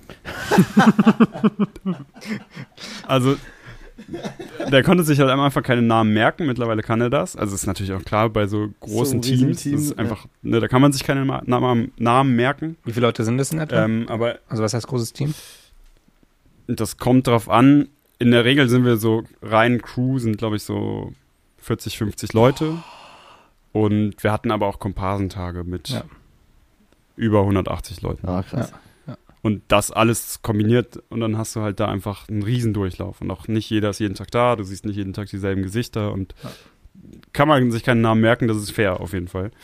Ähm, aber der, hat- ich weiß nicht, ob er sich einen Spaß draus gemacht hat, aber der hat auf jeden Fall jeden Tag meinen Namen anders geschrieben, hat mich immer anders genannt, hat mich oft mit Christoph angesprochen. Weird auch, weil ein Aber- anderer das auch getan hat. Zwei Leute haben mich mehrmals mit Christoph angesprochen. Ich dachte mir, Gibt es woran einen liegt anderen das? Christoph? nee, gibt's nicht. Ach, wie geil. Ja. Vielleicht siehst du aus wie ein Christoph. Ja, vielleicht. Muss ich nochmal überlegen. Ja, und dann hat das dazu geführt, dass mein Name jeden Tag anders war, eine andere Schreibweise hatte und auch einfach selten Josef war, sondern eher Jord oder also so Namen, die es auch nicht gibt. Das war auch witzig, weil ich habe dann einfach meinen Namen buchstabi buchstabiert. Es war wirklich so Buchstabe für Buchstabe genannt und es ist trotzdem so geendet. Das ist ein bisschen wie stille Post mit einer, mit nur einer äh, Station. Genau, aber face to face. Ja, ist genau. stille Post. In laut. Laute Post. Schriftlich laute Post. Was Ja. ist das für ein Projekt, wovon wir gerade quatschen? Das- Ich habe gehört, es gab eine Pressekonferenz und es ist finally in einem, in, einem, in einem Stand, wo du ein bisschen mehr Worte drüber verlieren darfst. Ja, Press, es gab eine Pressemitteilung letzte Woche Oder beim DWDL. Ähm, und es ist eine neue Netflix-Serie, auch von der Bild- und Tonfabrik, produziert ähm, mit dem Namen Cable Cash, Cable Cash. die sich mit einem der größten Finanz, ähm, wie sagt man, Finanzdesaster auseinandersetzt, der, der letzten Jahre auseinandersetzt. Welches genau, werde ich nicht sagen, aber das kann man sich, glaube ich, denken. Genau, und das äh, behandelt das aber fiktional, komplett umgedacht in interessant. Es ist auch so interessant, aber einfach sehr unterhaltsam. Also mit, mit dem nötigen Punch an, Tot, ja, an Entertainment dazu. Punch hat es auf jeden Fall genug. Will es haben. Geil. Und wa was ist, was deine ist Rolle ist? Genau, das ist die Frage. Ah, Julian. Also, doppeln sich hier die Lauf. Fragen. Digga, Digga, Prost einmal auf uns, oder? Ja. Hier, komm mal, hör mal. Darfst, darfst du Teil des. Podcasts sein? Schön bei euch zu sein. Ich darf wieder sein. Schön, dass du da bist, Digi. Macht auf jeden Fall riesig Spaß. Ähm, ich hoffe, du hast gemerkt, ich bin jetzt ein bisschen netter zu dir geworden, Christoph. Julian, hast du, hast du auch so eine Stimme gehört gerade? Nee, nee, ich, also die, das ist, die Frequenz, die, Die kommt Stimme immer hört nicht er mehr durch. schon lang. Ich habe so, einen- so einen Moritz-Filter in meinen, in meinen AirPods. AirPods, AirPods. Stummschalten. Moritz Stummschalten. Diese Stimme permanent stumm schalten. Wollen Sie, Moritz, permanent stumm schalten? Drücken Sie die Eins. Was ist deine Rolle am Set? Ich bin B-Kameramann. Das heißt, ich bin, es gibt äh, in der First Unit ähm, zwei Kameras, fast durchgehend, und mache da durchgehend die B-Kamera. Und tatsächlich ähm, wechseln aber die Regisseurinnen und Kameraleute wechseln ähm, teilweise durch die Folgen durch. Also es, es wird ist eine Block Blockproduktion, das heißt, die ersten drei Folgen werden von jemandem anders gedreht als von die letzten drei Folgen.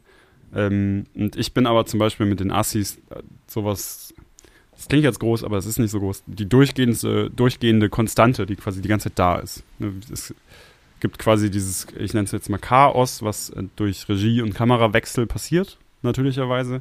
Die versuchen aber das Team weitestgehend durchgehend zu besetzen, damit eben eine, eine ähm, Kontinuität drin ist. Kannst du, nur, nur weil ich, weil du es mir ja schon mal erklärt hast und ich das sehr interessant war, fand, weil jetzt gerade sagt man, man könnte ja denken, wenn du diese Blogproduktion machst und es wechselt, wenn das ganze Team wechseln würde, dass das damit zu tun hätte, dass man super gleichzeitig produzieren könnte. Aber wenn man jetzt hört, dass du zum Beispiel immer konstant bleibst, dann checkt man ja auf jeden Fall, naja gut, zerreißen kann er sich nicht, heißt, ihr produziert ja dann doch wieder hintereinander. Aber warum ist es dann doch so gut, dass es diese Blogproduktion ist? Das hast du mir nämlich mal erklärt und ich fand es ziemlich nice.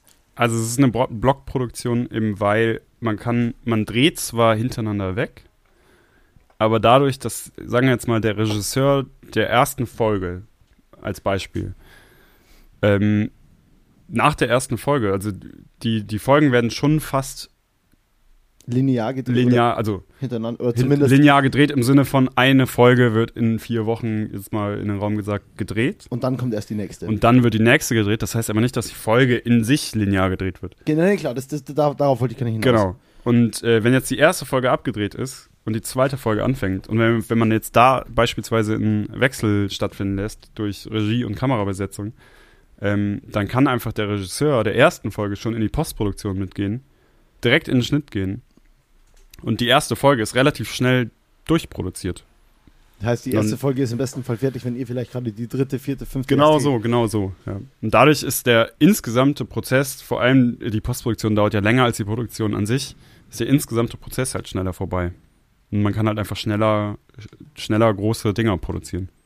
Fand ich persönlich fand es mega interessant, ähm, weil bedeutet es im Umkehrschluss nur, dass es für interne Abläufe besser ist und die Serie erst rauskommt, wenn dann endlich alles final ist? Also das ist schon wahrscheinlich. Ja. Oder ist jetzt nicht so, dass Also die Serie kommt erst raus, wenn alle Folgen fertig sind. wenn alles fertig ist. Genau. Aber ihr verzieht natürlich trotzdem den Zeitraum, ihr, ihr, ihr verkürzt ihn natürlich maximal. Auf dadurch. jeden Fall, also ich würde, ich weiß es nicht, aber ich würde behaupten, um, um vier Monate wird er verkürzt.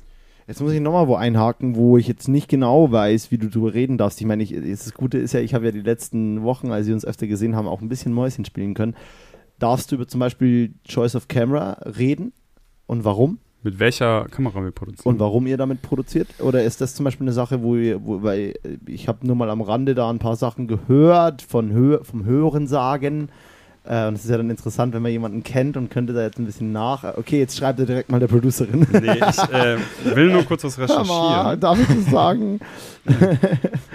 äh, aber man, man, man, man hört da ja auch ein bisschen von. Also ich meine, generell kursiert ja auch sowas wie, es kursieren ja Gerüchte, dass zum Beispiel Netflix nach Algorithmen auch produziert, was ja in einer Firma, die so ein direktes digitales Feedback hat, irgendwo auch Sinn ergeben wird. Wie meinst du noch Algorithmen? Ich habe zum Beispiel von einem Bekannten aus Berlin gehört, ähm, der eine Bekannte hat, der eine Bekannte, you know, the Mhm. drill, Mhm. ähm, you do the math, ähm, die zum Beispiel sagt, äh, ja, natürlich entwickeln wir teilweise Geschichten mit Algorithmen, also mit Auswertungen von Algorithmen und so weiter. Ich das halte ich, also, Halt so in, viel. durch, also im, im Generellen und im Großen und Ganzen halte ich das für ein, Rumor eher, Glaube ich nämlich auch. weil soweit sind einfach Algorithmen nicht, dass sie inhaltlich gute Stories schreiben können. Ja. Also Stories im Sinne von, das interessiert dich und du guckst es und bist direkt gecatcht. Aber die, Aus können aber die, die Auswertung, die die Algorithmen ja liefern können, wird doch schon. Also die wird äh, doch ja, 100 wahrscheinlich, Pro- aber so genau,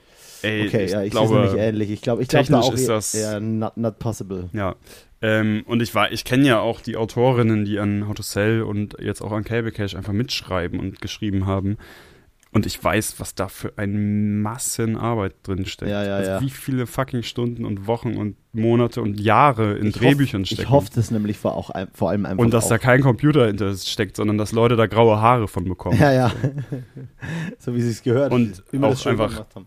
Täglich Updates von Büchern kommen und täglich mit und umgeschrieben wird und so. Und Ja. das ist schon einfach viel Arbeit und das ist nicht auf was passi- was funktioniert am besten geschrieben. Ja. So klar, dramaturgisch ist es inhaltlich immer, wo setzt man Cliffhanger und was machen Charaktere für Entwicklungen und äh, Kill the Dog or Save the Cat inhaltlich so. Ähm, aber genau, das, ich glaube, das ist ein großer Rumor. Kannst du dann nochmal über die Camera Choice reden oder darfst du nicht? Ich würde einfach mal zwei Modelle nennen und eins davon ist es. Okay.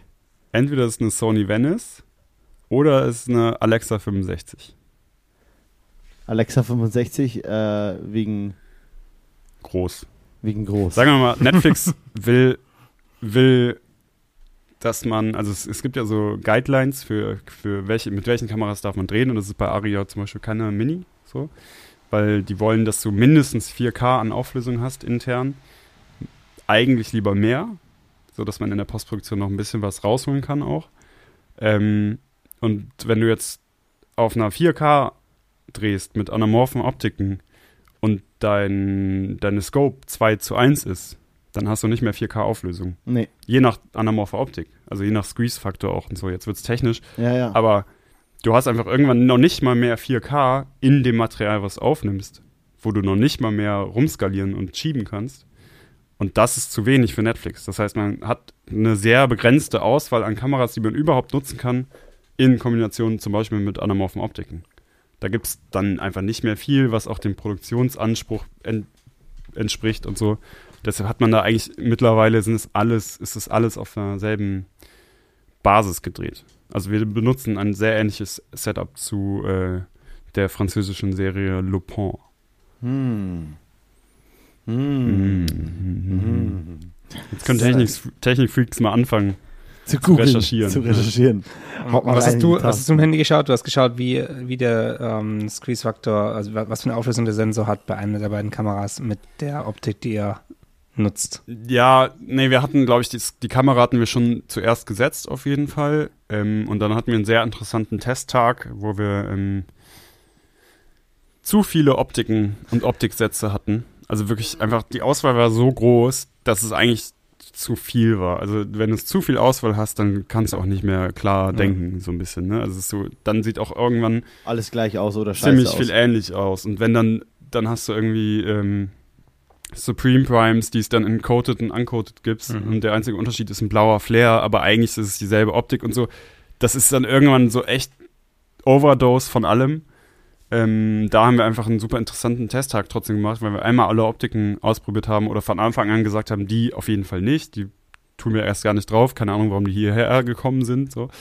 Ähm, und das war aber witzig, weil, also wir haben einen sehr, sehr guten First AC an der A-Kamera, der meiner Meinung nach einer der besten First ACs überhaupt ist, also die ich kenne. Ähm, der hat sich um diese ganze technische Organisation zusammen mit einem anderen Kollegen gekümmert. Ähm, und der ist halt auch technisch einfach so krass versiert, dass er eigentlich vorher schon alle, der hat alle Kombinationen mit Kameras und Optiken ausgerechnet und geguckt, was funktioniert überhaupt für uns. Also was ist zum Beispiel eine Linse, die rausfällt aufgrund von Sensorgrößen? Genau. Was kann die Linse füllen, was kann sie nicht füllen? Wann kascht eine Linse? Sprich, wann gibt es Genau. sowas wie eine Vignette, weil die Linse zu klein für den Sensor ist und solche Ja. Sachen. Und wir haben jetzt zum Beispiel, gerade in unserem aktuellen Setup haben wir auch eine Optik drin, die haben wir dabei, aber die nutzen wir nicht, weil die kascht zu stark und dadurch haben wir zu wenig Endauflösung. Mhm. Daher benutzen wir die einfach nicht. So. Aber sie ist irgendwie kam die dann jemals damit rein, weil die doch dann zu schön mal war. Jein, also das Ding ist, wir haben halt zwei Optiksätze von diesen Optiken, die wir nutzen. Und das sind, ähm, soweit ich weiß, die ei- einzigen beiden Optiksätze, die es von diesen Optiken gibt gerade. Und die kommen aus, äh, ein Satz kommt aus Frankreich, einer kommt aus Schweden. Und mehr gibt's nicht. Und deshalb haben wir einfach alle Linsen von diesen Optiksätzen. Das heißt, die kannst du auch dann nur in dem ganzen Set mieten. Ah, du kannst okay, sagen, okay, okay, okay. ah, die will ich jetzt aber nicht von ja, den sechs ja, Linsen. Ja. Mhm. Genau. Macht ja auch geldlich für so eine Riesenproduktion jetzt nicht das Krautfeld. Ja, und dann auch keinen Unterschied mehr. Ja, ja, dann ja. sagt das Rental, bevor die bei uns im Regal liegt und wir können die nicht rausgeben, weil der Rest sie fehlt, nehmt sie mit. So. Ja, ja, ja, voll.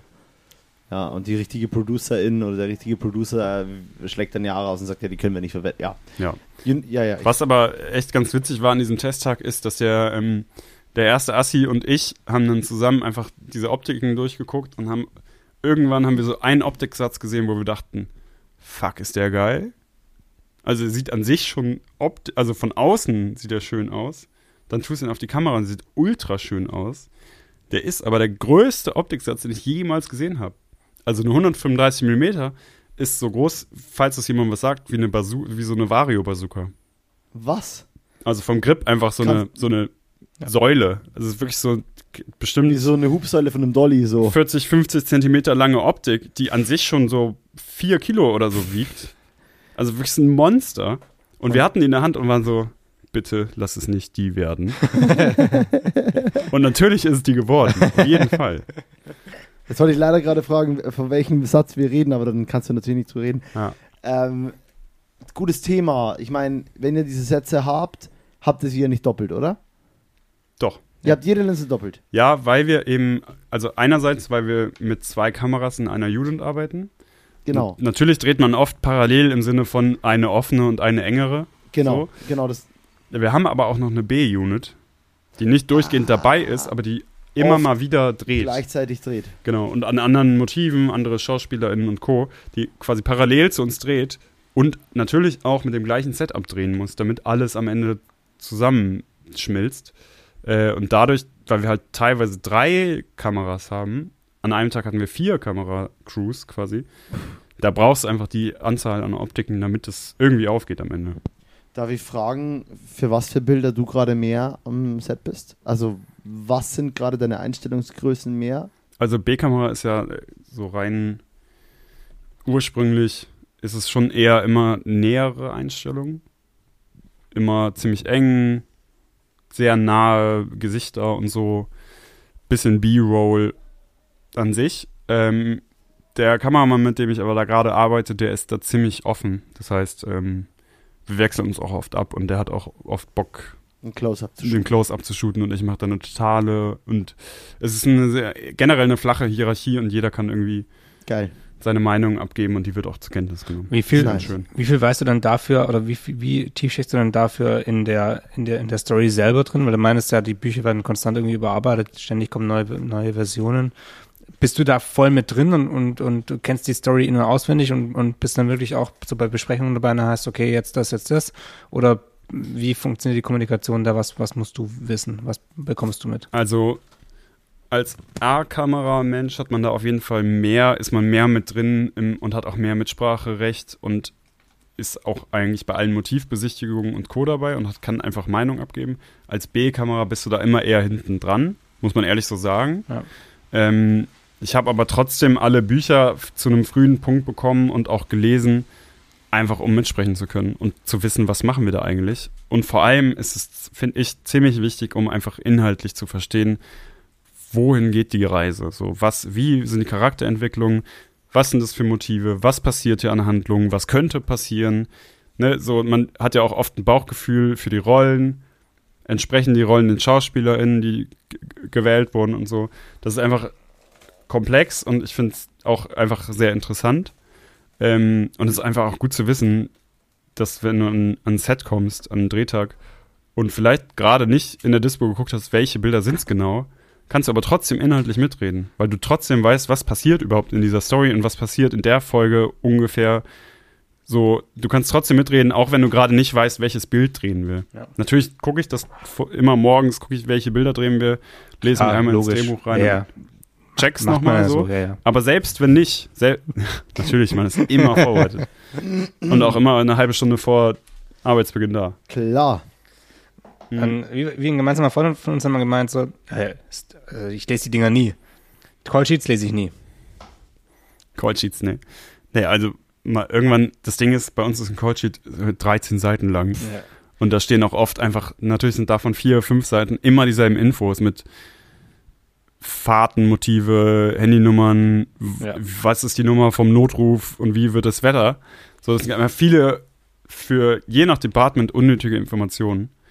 Ähm, deshalb gucke ich, wann muss ich anfangen zu arbeiten, wann ist Mittagspause, wann habe ich Arbeitsende, was drehen wir. So.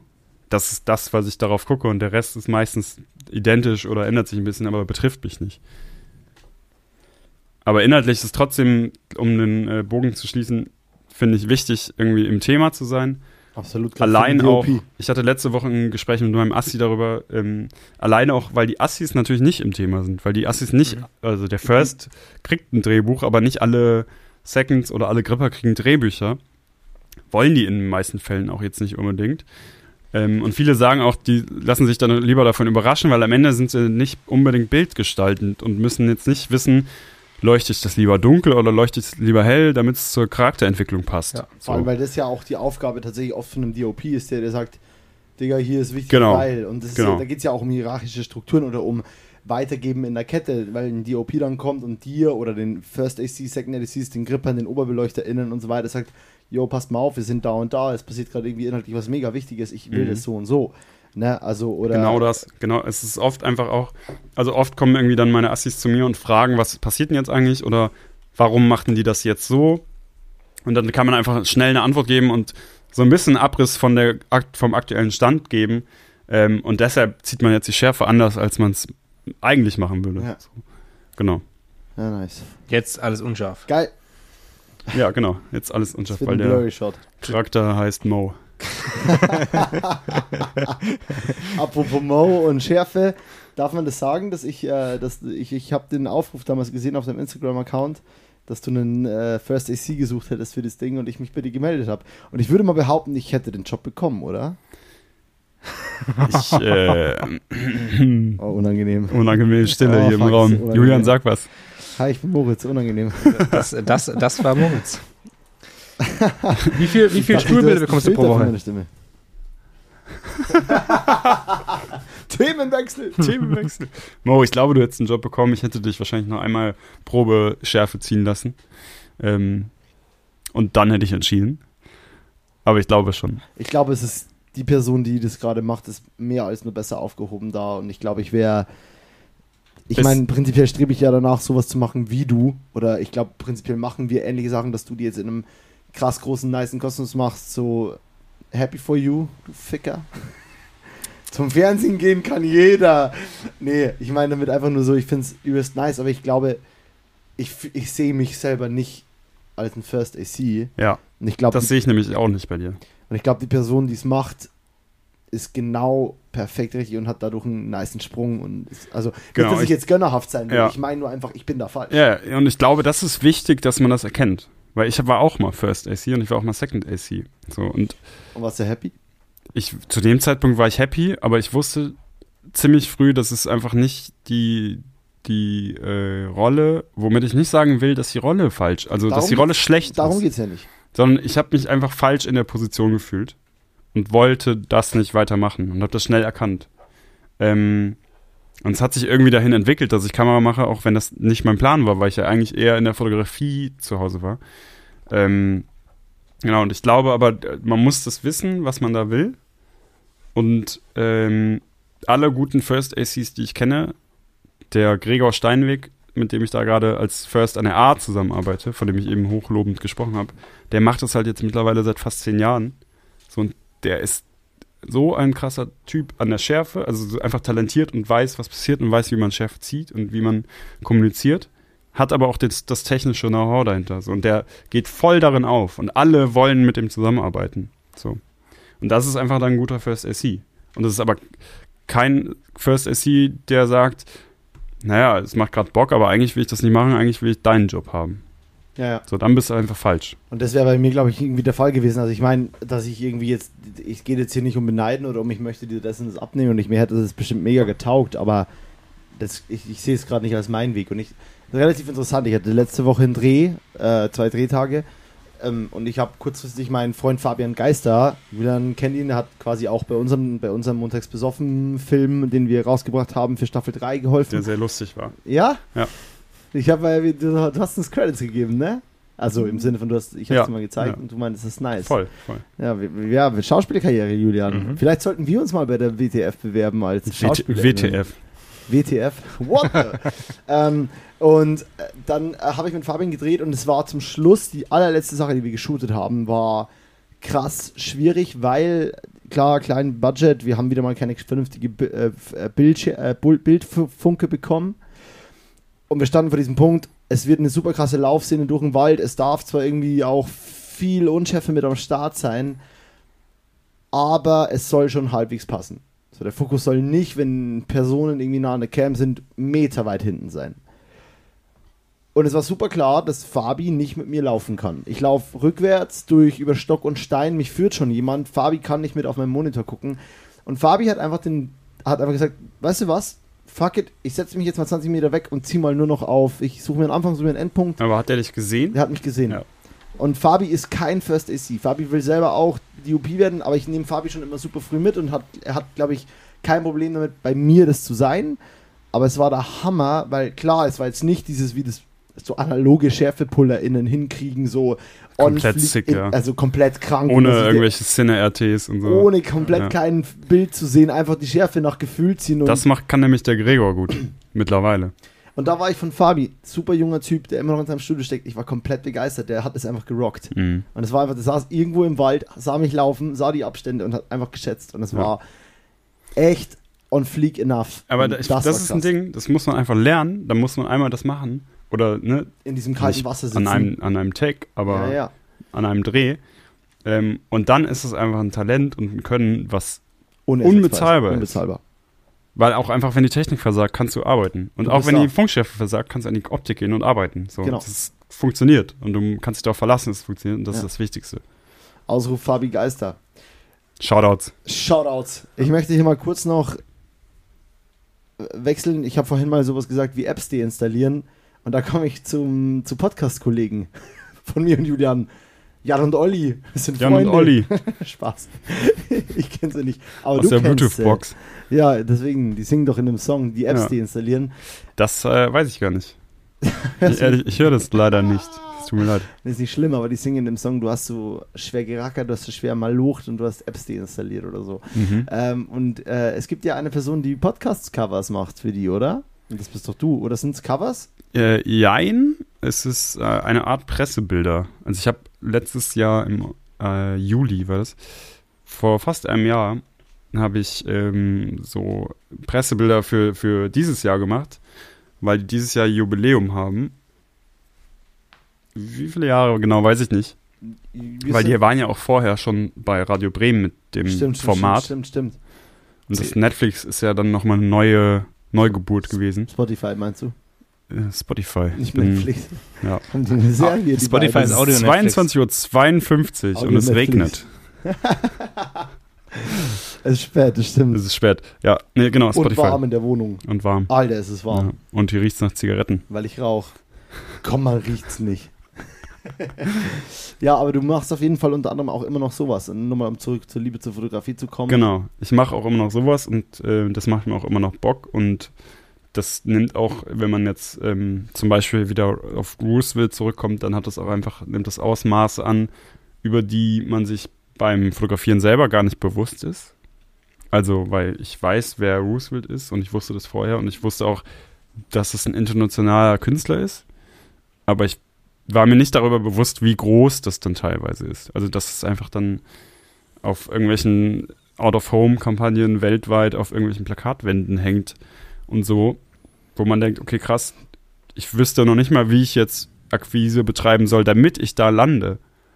Und dann macht man Projekte und auf einmal ist man da, ohne dass man das vorher wusste. Also es ist ein ganz interessanter, interessante Ergebnisse, die dabei entstehen. Alles verkehrt herumgefühlt ein bisschen. Schon, voll. Ja. Weil viele setzen sich als Ansatz, ey, ich will in Hollywood auf einer Plakatwand hängen, das ist mein Ziel. So. Und dann arbeiten die darauf hin. Und die Leute, die so einen Pace haben, die sich so Pläne machen, die schaffen das eh, also in den meisten Fällen, ähm, weil die einfach so dafür brennen und Tag und Nacht dafür arbeiten.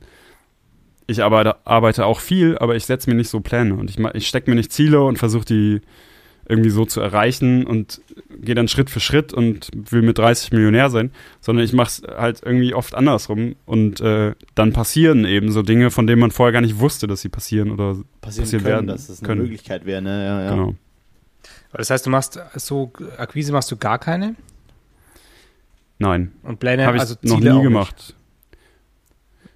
Witzigerweise ehrlich gesagt auch nicht. Also ich Nicht. habe noch nie Akquise betrieben im Sinne, also ich glaube, meine ein, einzige Akquise ist einfach Instagram und meine Website. Ja. Und die einzige Akquise, die ich dahingehend betreibe, ist irgendwie Agenturen und äh, Menschen folgen oder auch mal. Nachrichten schreiben und irgendwie Respekt zollen oder äh, einfach quasi kommunizieren. Mhm. Äh, aber ich habe jetzt noch nie eine Mail geschrieben oder jemanden direkt angesprochen, hey, ich bin der und ich kann das und gib mir Geld dafür und das wird geil. So, das Ja. habe ich noch nie gemacht. Fact, you're living the dream, Diggi. Nee, ich bin einfach festangestellt und faul. yeah, you got a point there. Ja. Ähm, Aber auch, auch, Thema- das, auch das, sorry Mo, aber auch das ist ja, also die, Easy. du, du, würdest es, machst du es erstmal so weiter oder hast du da auch, äh, also ich kann mir das so schlecht vorstellen, so komplett ohne, ohne Plan quasi in dieser, dass du für die Zukunft so nichts geplant hast und sagst so, ja, ich schaue einfach mal, was, was danach kommt. Also äh, willst du aus der Festen- Festanstellung irgendwann raus oder ist es perfekt gerade, weil halt immer die geilen Projekte, großen Projekte, da bist du für lang ja, das, da drin? das ist nämlich das Ding. Ich glaube, wenn ich einen Plan machen würde, also hätte ich vor fünf Jahren einen Plan gemacht, ich will Kamera machen, dann hätte ich das vielleicht auch früher gemacht, Ja. als ich es jetzt schon mache.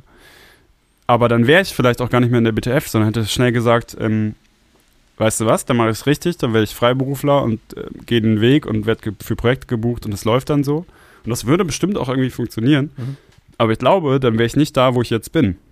Ich glaube, dann, ich habe zum Beispiel durch die BTF einfach Chancen bekommen und auch wahrgenommen, die ich sonst nicht gehabt hätte. Und hätte ich mir Ziele gesteckt, um woanders zu sein, hätte ich die einfach verpasst. So. Ja. Und bisher hat das irgendwie, also das klingt jetzt so, mir ist das Glück in die Hände gefallen, aber eigentlich arbeite ich auch einfach seit ich 18 bin sehr viel dafür und habe wenig Freizeit und meine Freunde äh, machen sich darüber lustig, dass ich ja nie da bin. Mhm. So, ich war gestern auf dem Geburtstag und ich habe den ganzen Abend gehört, was du hier, das gibt's ja nicht so. Das gehört aber finde ich auch dazu, wenn man Bock auf ein Hobby und einen Beruf gleichzeitig hat, Leidenschaft. eine Leidenschaft, dann steckt man da Zeit rein und dann leidet im Zweifel auch das Privatleben darunter, aber dann macht man das so. Dann wird das auch zum Großteil vom Leben. Ähm, ich weiß gar nicht, wie ich da jetzt hingekommen bin, voll die Lebensweisheit. Du hast einen Aber gesagt, Das ist also- genau das, wo wir hin Ja, ich stecke viel Zeit rein und die zahlt sich in einer gewissen Art und Weise aus und ist eher mein Plan, dass es so irgendwie weitergeht, als dass ich jetzt sage, in drei Jahren will ich in Cannes gelaufen sein und gewonnen haben. Und dann gehe ich nach Hollywood. Und Mhm. dann, also das ist für mich der Es ist falsche witzig, Ansatz, weil es so noch nie funktioniert hat bei Es mir ist im witzig, Leben. weil das bei, bei mir teilweise die Ansätze sind. Mhm. Also, dass es Träume und Wünsche sind klar und dass ich weiß, dass es irgendwo ein, Traum, ein Tr- Traum, ein Traum. Traum, ein Traum, dass auch erstmal irgendwo ein Traum bleibt, ist mir bewusst. Aber so stecke ich mir oft Ziele, weil ich, das Ding ist immer, ich, bin mir sehr früh darüber bewusst geworden, dass ich Ziele nicht erreichen werde, aber wenn ich sie nicht hoch genug stecke, erreiche ich auch das Mindestmaß nicht. Ja. Und so bin ich zum Beispiel, ja, ich will in Cannes laufen. Ich weiß, dass es erstmal nichts wird. Aber solange ich den Traum habe, ich will in Cannes laufen, schaffe ich es vielleicht mal darüber, zumindest mit einem relevanten Regisseur oder ich als Regisseur oder mit einer Story mal irgendwo zu laufen, was ein Vorstep dazu ist. Aber ich glaube, dass, dass sich das halt fügt. So. Wenn du, wenn du das weitermachst und da Bock drauf hast, dann fügt sich das, weil das automatisch Projekte geben wird, die da laufen. So. Und klar kannst du dir das als Ziel setzen, aber mein, mein Ansatz ist einfach eher zu sagen, ich weiß, was ich nicht will. Beim Fernsehen arbeiten, dann habe ich beim Fernsehen gearbeitet, hat nicht so gut funktioniert. aber ich weiß, was ich, also einfach, ich weiß, was ich nicht will. Und ich habe zum Beispiel vor kurzem einen großen Job für die Bundeswehr abgesagt. Weil ich einfach wusste, ich bin ein kleiner Pazifist. Ich will nicht für die Bundeswehr arbeiten. Ich will nicht Werbung für die Bundeswehr machen. Egal wie jung, egal wie cool und egal, Wie egal wie coole Leute wollt. dabei sind. Und Ja. egal wie viel ihr mir bezahlt. Ich will das nicht machen. Und ich will mir das vor allem nicht im Portfolio stehen haben und auch nicht Ja. auf Crew United und so. Das sind einfach so Dinge, ich habe einen moralischen Grundsatz und ich habe ungefähr einen Plan, was ich nicht will. Und dafür ist aber das offen, was ich will. Und das offen, wo es hingehen kann. Damit erübrigt sich auch eine Frage, die ich jetzt noch stellen wollte. Die war zwar ähnlich zu der von Julian, aber einfach auch die Frage so: Hast du das Gefühl, es wird einen Zeitpunkt geben, wo du raussteppen willst aus dieser Comfortzone von BTF, um deinen Style weiterzuentwickeln, um vielleicht mal der First zu werden? Also, und nicht die B, sondern die A-Cam. Aber ich glaube, da ist eher da bleiben, wo du bist, oder das genauso weiterleben, wie du es gerade machst. Eher der Grind, als jetzt zu sagen, "Hm, irgendwann muss ich mich auch mal aus diesem Ding rausziehen. Ich weiß es nicht, aber ich glaube, es Hm. erübrigt. Du Das hast es gerade eigentlich beantwortet. Eigentlich schon. Andererseits habe ich, war für mich der Schritt so 2019 rum, wo ich halt gesagt habe, okay, jetzt mache ich 50 Prozent. Ich bin von 100 auf 75 auf 50 Prozent gegangen. Habe gesagt, ich will mehr frei haben, ich will mehr freie Projekte machen und so weiter. Ähm, das hat auch gut geklappt. Aber irgendwann gab es halt einfach Entscheidungen im Sinne von, willst du das Projekt jetzt gerade machen in der BTF? Dann musst du es 100% machen, weil das geht jetzt drei Monate und findet in München statt. So, entweder du machst es oder jemand anderes macht jemand anders macht's. Ähm, das sind einfach Entscheidungen, wo ich dann sage, okay, jetzt werfe ich meinen Plan von vor einem Jahr, ich mache 50 Prozent und mache meine Karriere jetzt mal frei äh, über den Haufen und gehe wieder zurück dahin und mache jetzt wieder 100 Prozent und bin fest angestellt in dem Sinne. Ähm, weil es einfach eine Chance ist, die ich sonst nicht machen würde. Und das hat sich gelohnt, weil das Projekt ist mega geil geworden. Es hat mega Bock gemacht zu drehen. Und wir haben jetzt zwei Werbefilmpreise gewonnen und gehen vielleicht nach Cannes damit. Also es ist so, ne, das ist der Weg, der dabei entsteht. So. Ja. Cool. Ähm, Stille. Ja, Stille, weil, Stille, das, weil- das, ja, weil- wir weil haben zu lange über Cannes geredet gerade eben und jetzt äh, droppst du es kurz so nebenher, deswegen äh, wollten wir dem Ganzen ein bisschen Raum geben. Das ist, also wenn Stille Ja, ist bei uns, dann ist es Tiefe. immer eine, eine geplante, eine, eine Kunstpause ist das quasi. Sympathisch. Ja. Wir sind bei 1,5 Stunden. Habe ich dir geschrieben, genau. Ich habe nämlich noch zwei, zwei Punkte das hier die Grenze? Kurz, kurz äh, wir wollten es ein bisschen kompakter halten, weil wir ab und zu so ausatmen. Wenn dann doch so ein, das eine oder andere Mhm. Bier getrunken wird, dann ähm, sind es halt plötzlich drei Stunden und äh, jeder denkt sich, was, der Abend ist schon vorbei? Das kann ja nicht sein. Aber das äh, ist dann in der, zum Anhören nicht mehr ganz so angenehm. Aber ich habe noch, noch äh, zwei Sachen, die ich gerne kurz nochmal hier aufbringen würde, weil du hast nämlich bei zwei Punkten gemeint, das kannst du später nochmal erzählen. Das war zum einen die, die ähm, wie wie es zu VM to Please kam. Ich glaube, das ist gar nicht ganz so wichtig Nee, jetzt was hier. es jetzt ist, oder? was es jetzt ist, das kann sein, ja. Mhm. Okay, also eigentlich, eigentlich hatten wir Ja. es. Genau. Ja, ich kann es einmal nur noch kurz ausholen. Im Prinzip ist es, ähm, der Plan war auf jeden Fall schon mal, dass wir eine Firma gründen. Die Zeit ist tatsächlich gerade ein Ding, einfach, das sind alle, die da mit irgendwie drinstecken. Das sind jetzt mittlerweile so sechs, sieben Leute, die teilweise auch gar nicht mehr mit in diesem Raum sind, sondern einfach nur im, im, in der Bubble mit drin sind. Ähm, die haben einfach alle zum Glück genug zu tun, als dass wir jetzt zu sechs, zu sieben eine Firma gründen könnten. Und da, Mhm. ich finde, wenn du sowas machst und wenn du eine Firma gründest und äh, geile Sachen machen willst, dann muss das 100% sein. Dann muss das 130% sein. Man muss Zeit reinstecken und das wollen. Und gerade ist jeder ein bisschen in seinem eigenen drin, Ding drin, aber trotzdem machen wir noch Projekte zusammen. Was machen die anderen? Und solange Also- das so funktioniert, ist es auch cool. Ja. Was machen die anderen? Ähm, Sind die also auch in der Filmbubble? ein weiter Kameramann, ein Cutter, ein freier, also ein freiberuflicher Mediengestalter, eine Journalistin, ein Fotograf und noch ein Fotograf.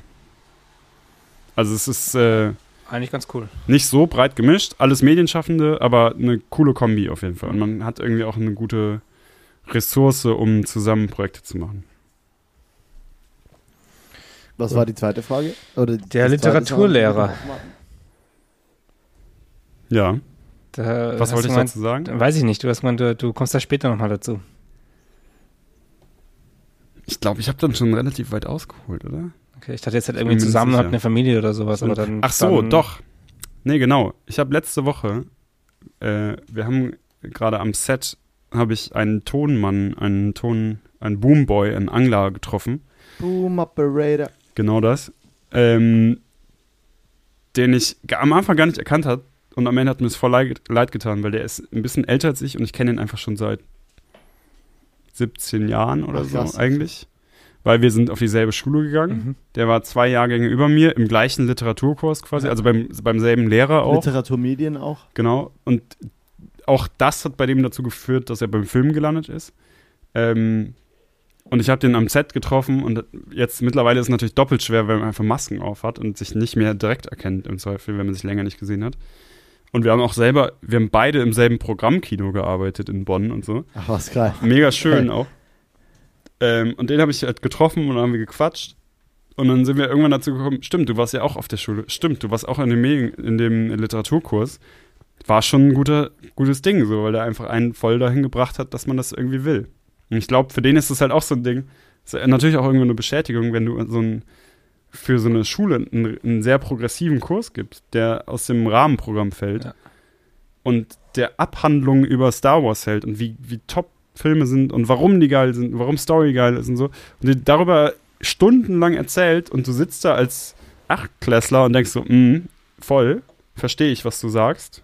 Und du verstehst gar nichts. So. Du weißt, dass Filme Bock machen und dass Star Wars geil ist, aber du weißt nicht Warum? mehr und warum und Und Was kriegst wirklich so zu bedeuten Öffnung Und wenn du interessiert bist, dann klickt es ja auch irgendwie ein bisschen. Schon. Und du weißt schon, dass du das vielleicht auch willst und so.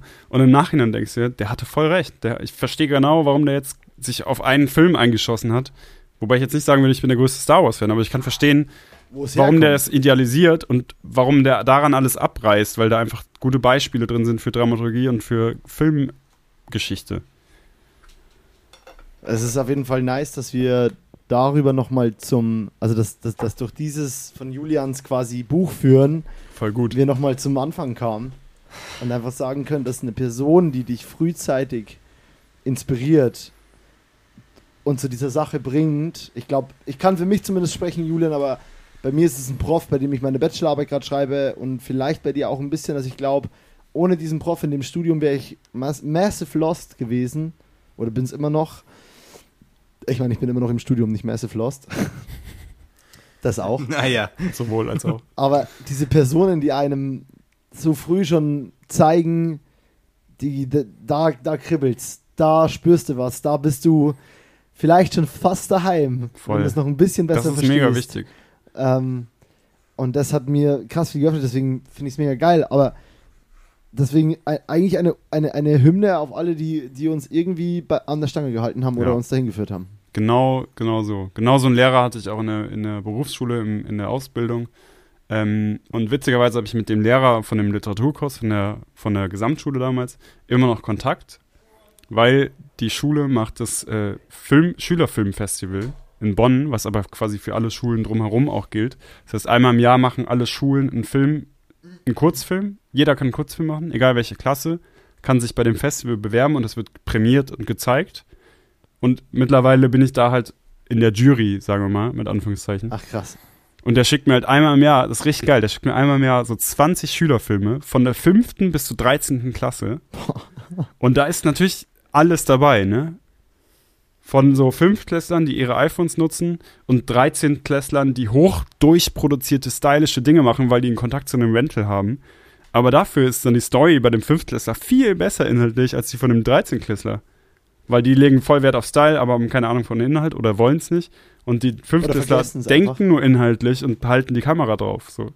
Das ist voll interessant, dann einfach so Auch Das für deine zu sehen. Weiterbildung, auch für deine Weiterbildung. voll. Auch einfach zu sehen, wo war ich mal und wie ist es denn heute und wie ist die Wahrnehmung und was für Themen werden da beschäftigt, weil oft sind es immer dieselben Themen, die dann abgehandelt werden und das ändert sich natürlich auch jedes Jahr, weil andere Themen in den Fokus rücken in dem Alter. Das ist mega interessant. Krass. Ziemlich krass. Ich würde mit diesem Back to the Youth Culture die Sache mal rappen. Ja. Ähm, klassisch ist es so, dass du das letzte Wort kriegst, deswegen würde ich mich mal zuerst verabschieden, sich Julian verabschieden und dann wäre es bei dir. Deswegen sage ich, Josef, ich finde es nice, dass es geklappt hat, noch einmal, bevor ich hier auch aus der Stadt verschwinde für eine Zeit oder für länger oder who knows. Ich vermisse Köln jetzt schon krass und du bist kein unwesentlicher Punkt. Warum? Ähm, und ich glaube, wir werden noch ein paar Kölsch im Leben zusammen trinken und uns häufiger wiedersehen oder uns in Berlin connecten oder whatever. Ähm, und ich fand es ein mega bereicherndes Gespräch, weil, obwohl ich dich schon länger kenne, gerade massiv viel Neues rauskam. Und das ist das, äh, warum ich diesen Podcast vor allem auch liebe, den zu machen, weil ich so tief mit Menschen nur in diesen eineinhalb Stunden kommen kann.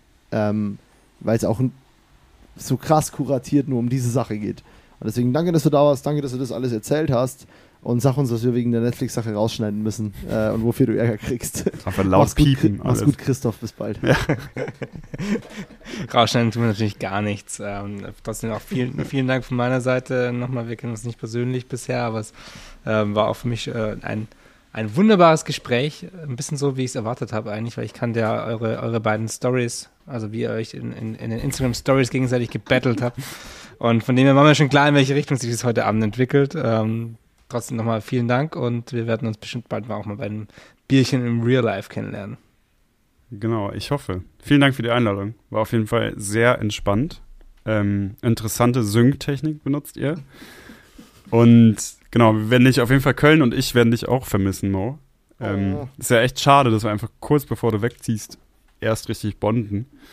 Ähm, und ich glaube, meine, meine, meine letzten beiden Worte, da wird ein letztes Wort bei sein, sind, ähm, jetzt muss ich kurz überlegen, Biersuppe in Berlin.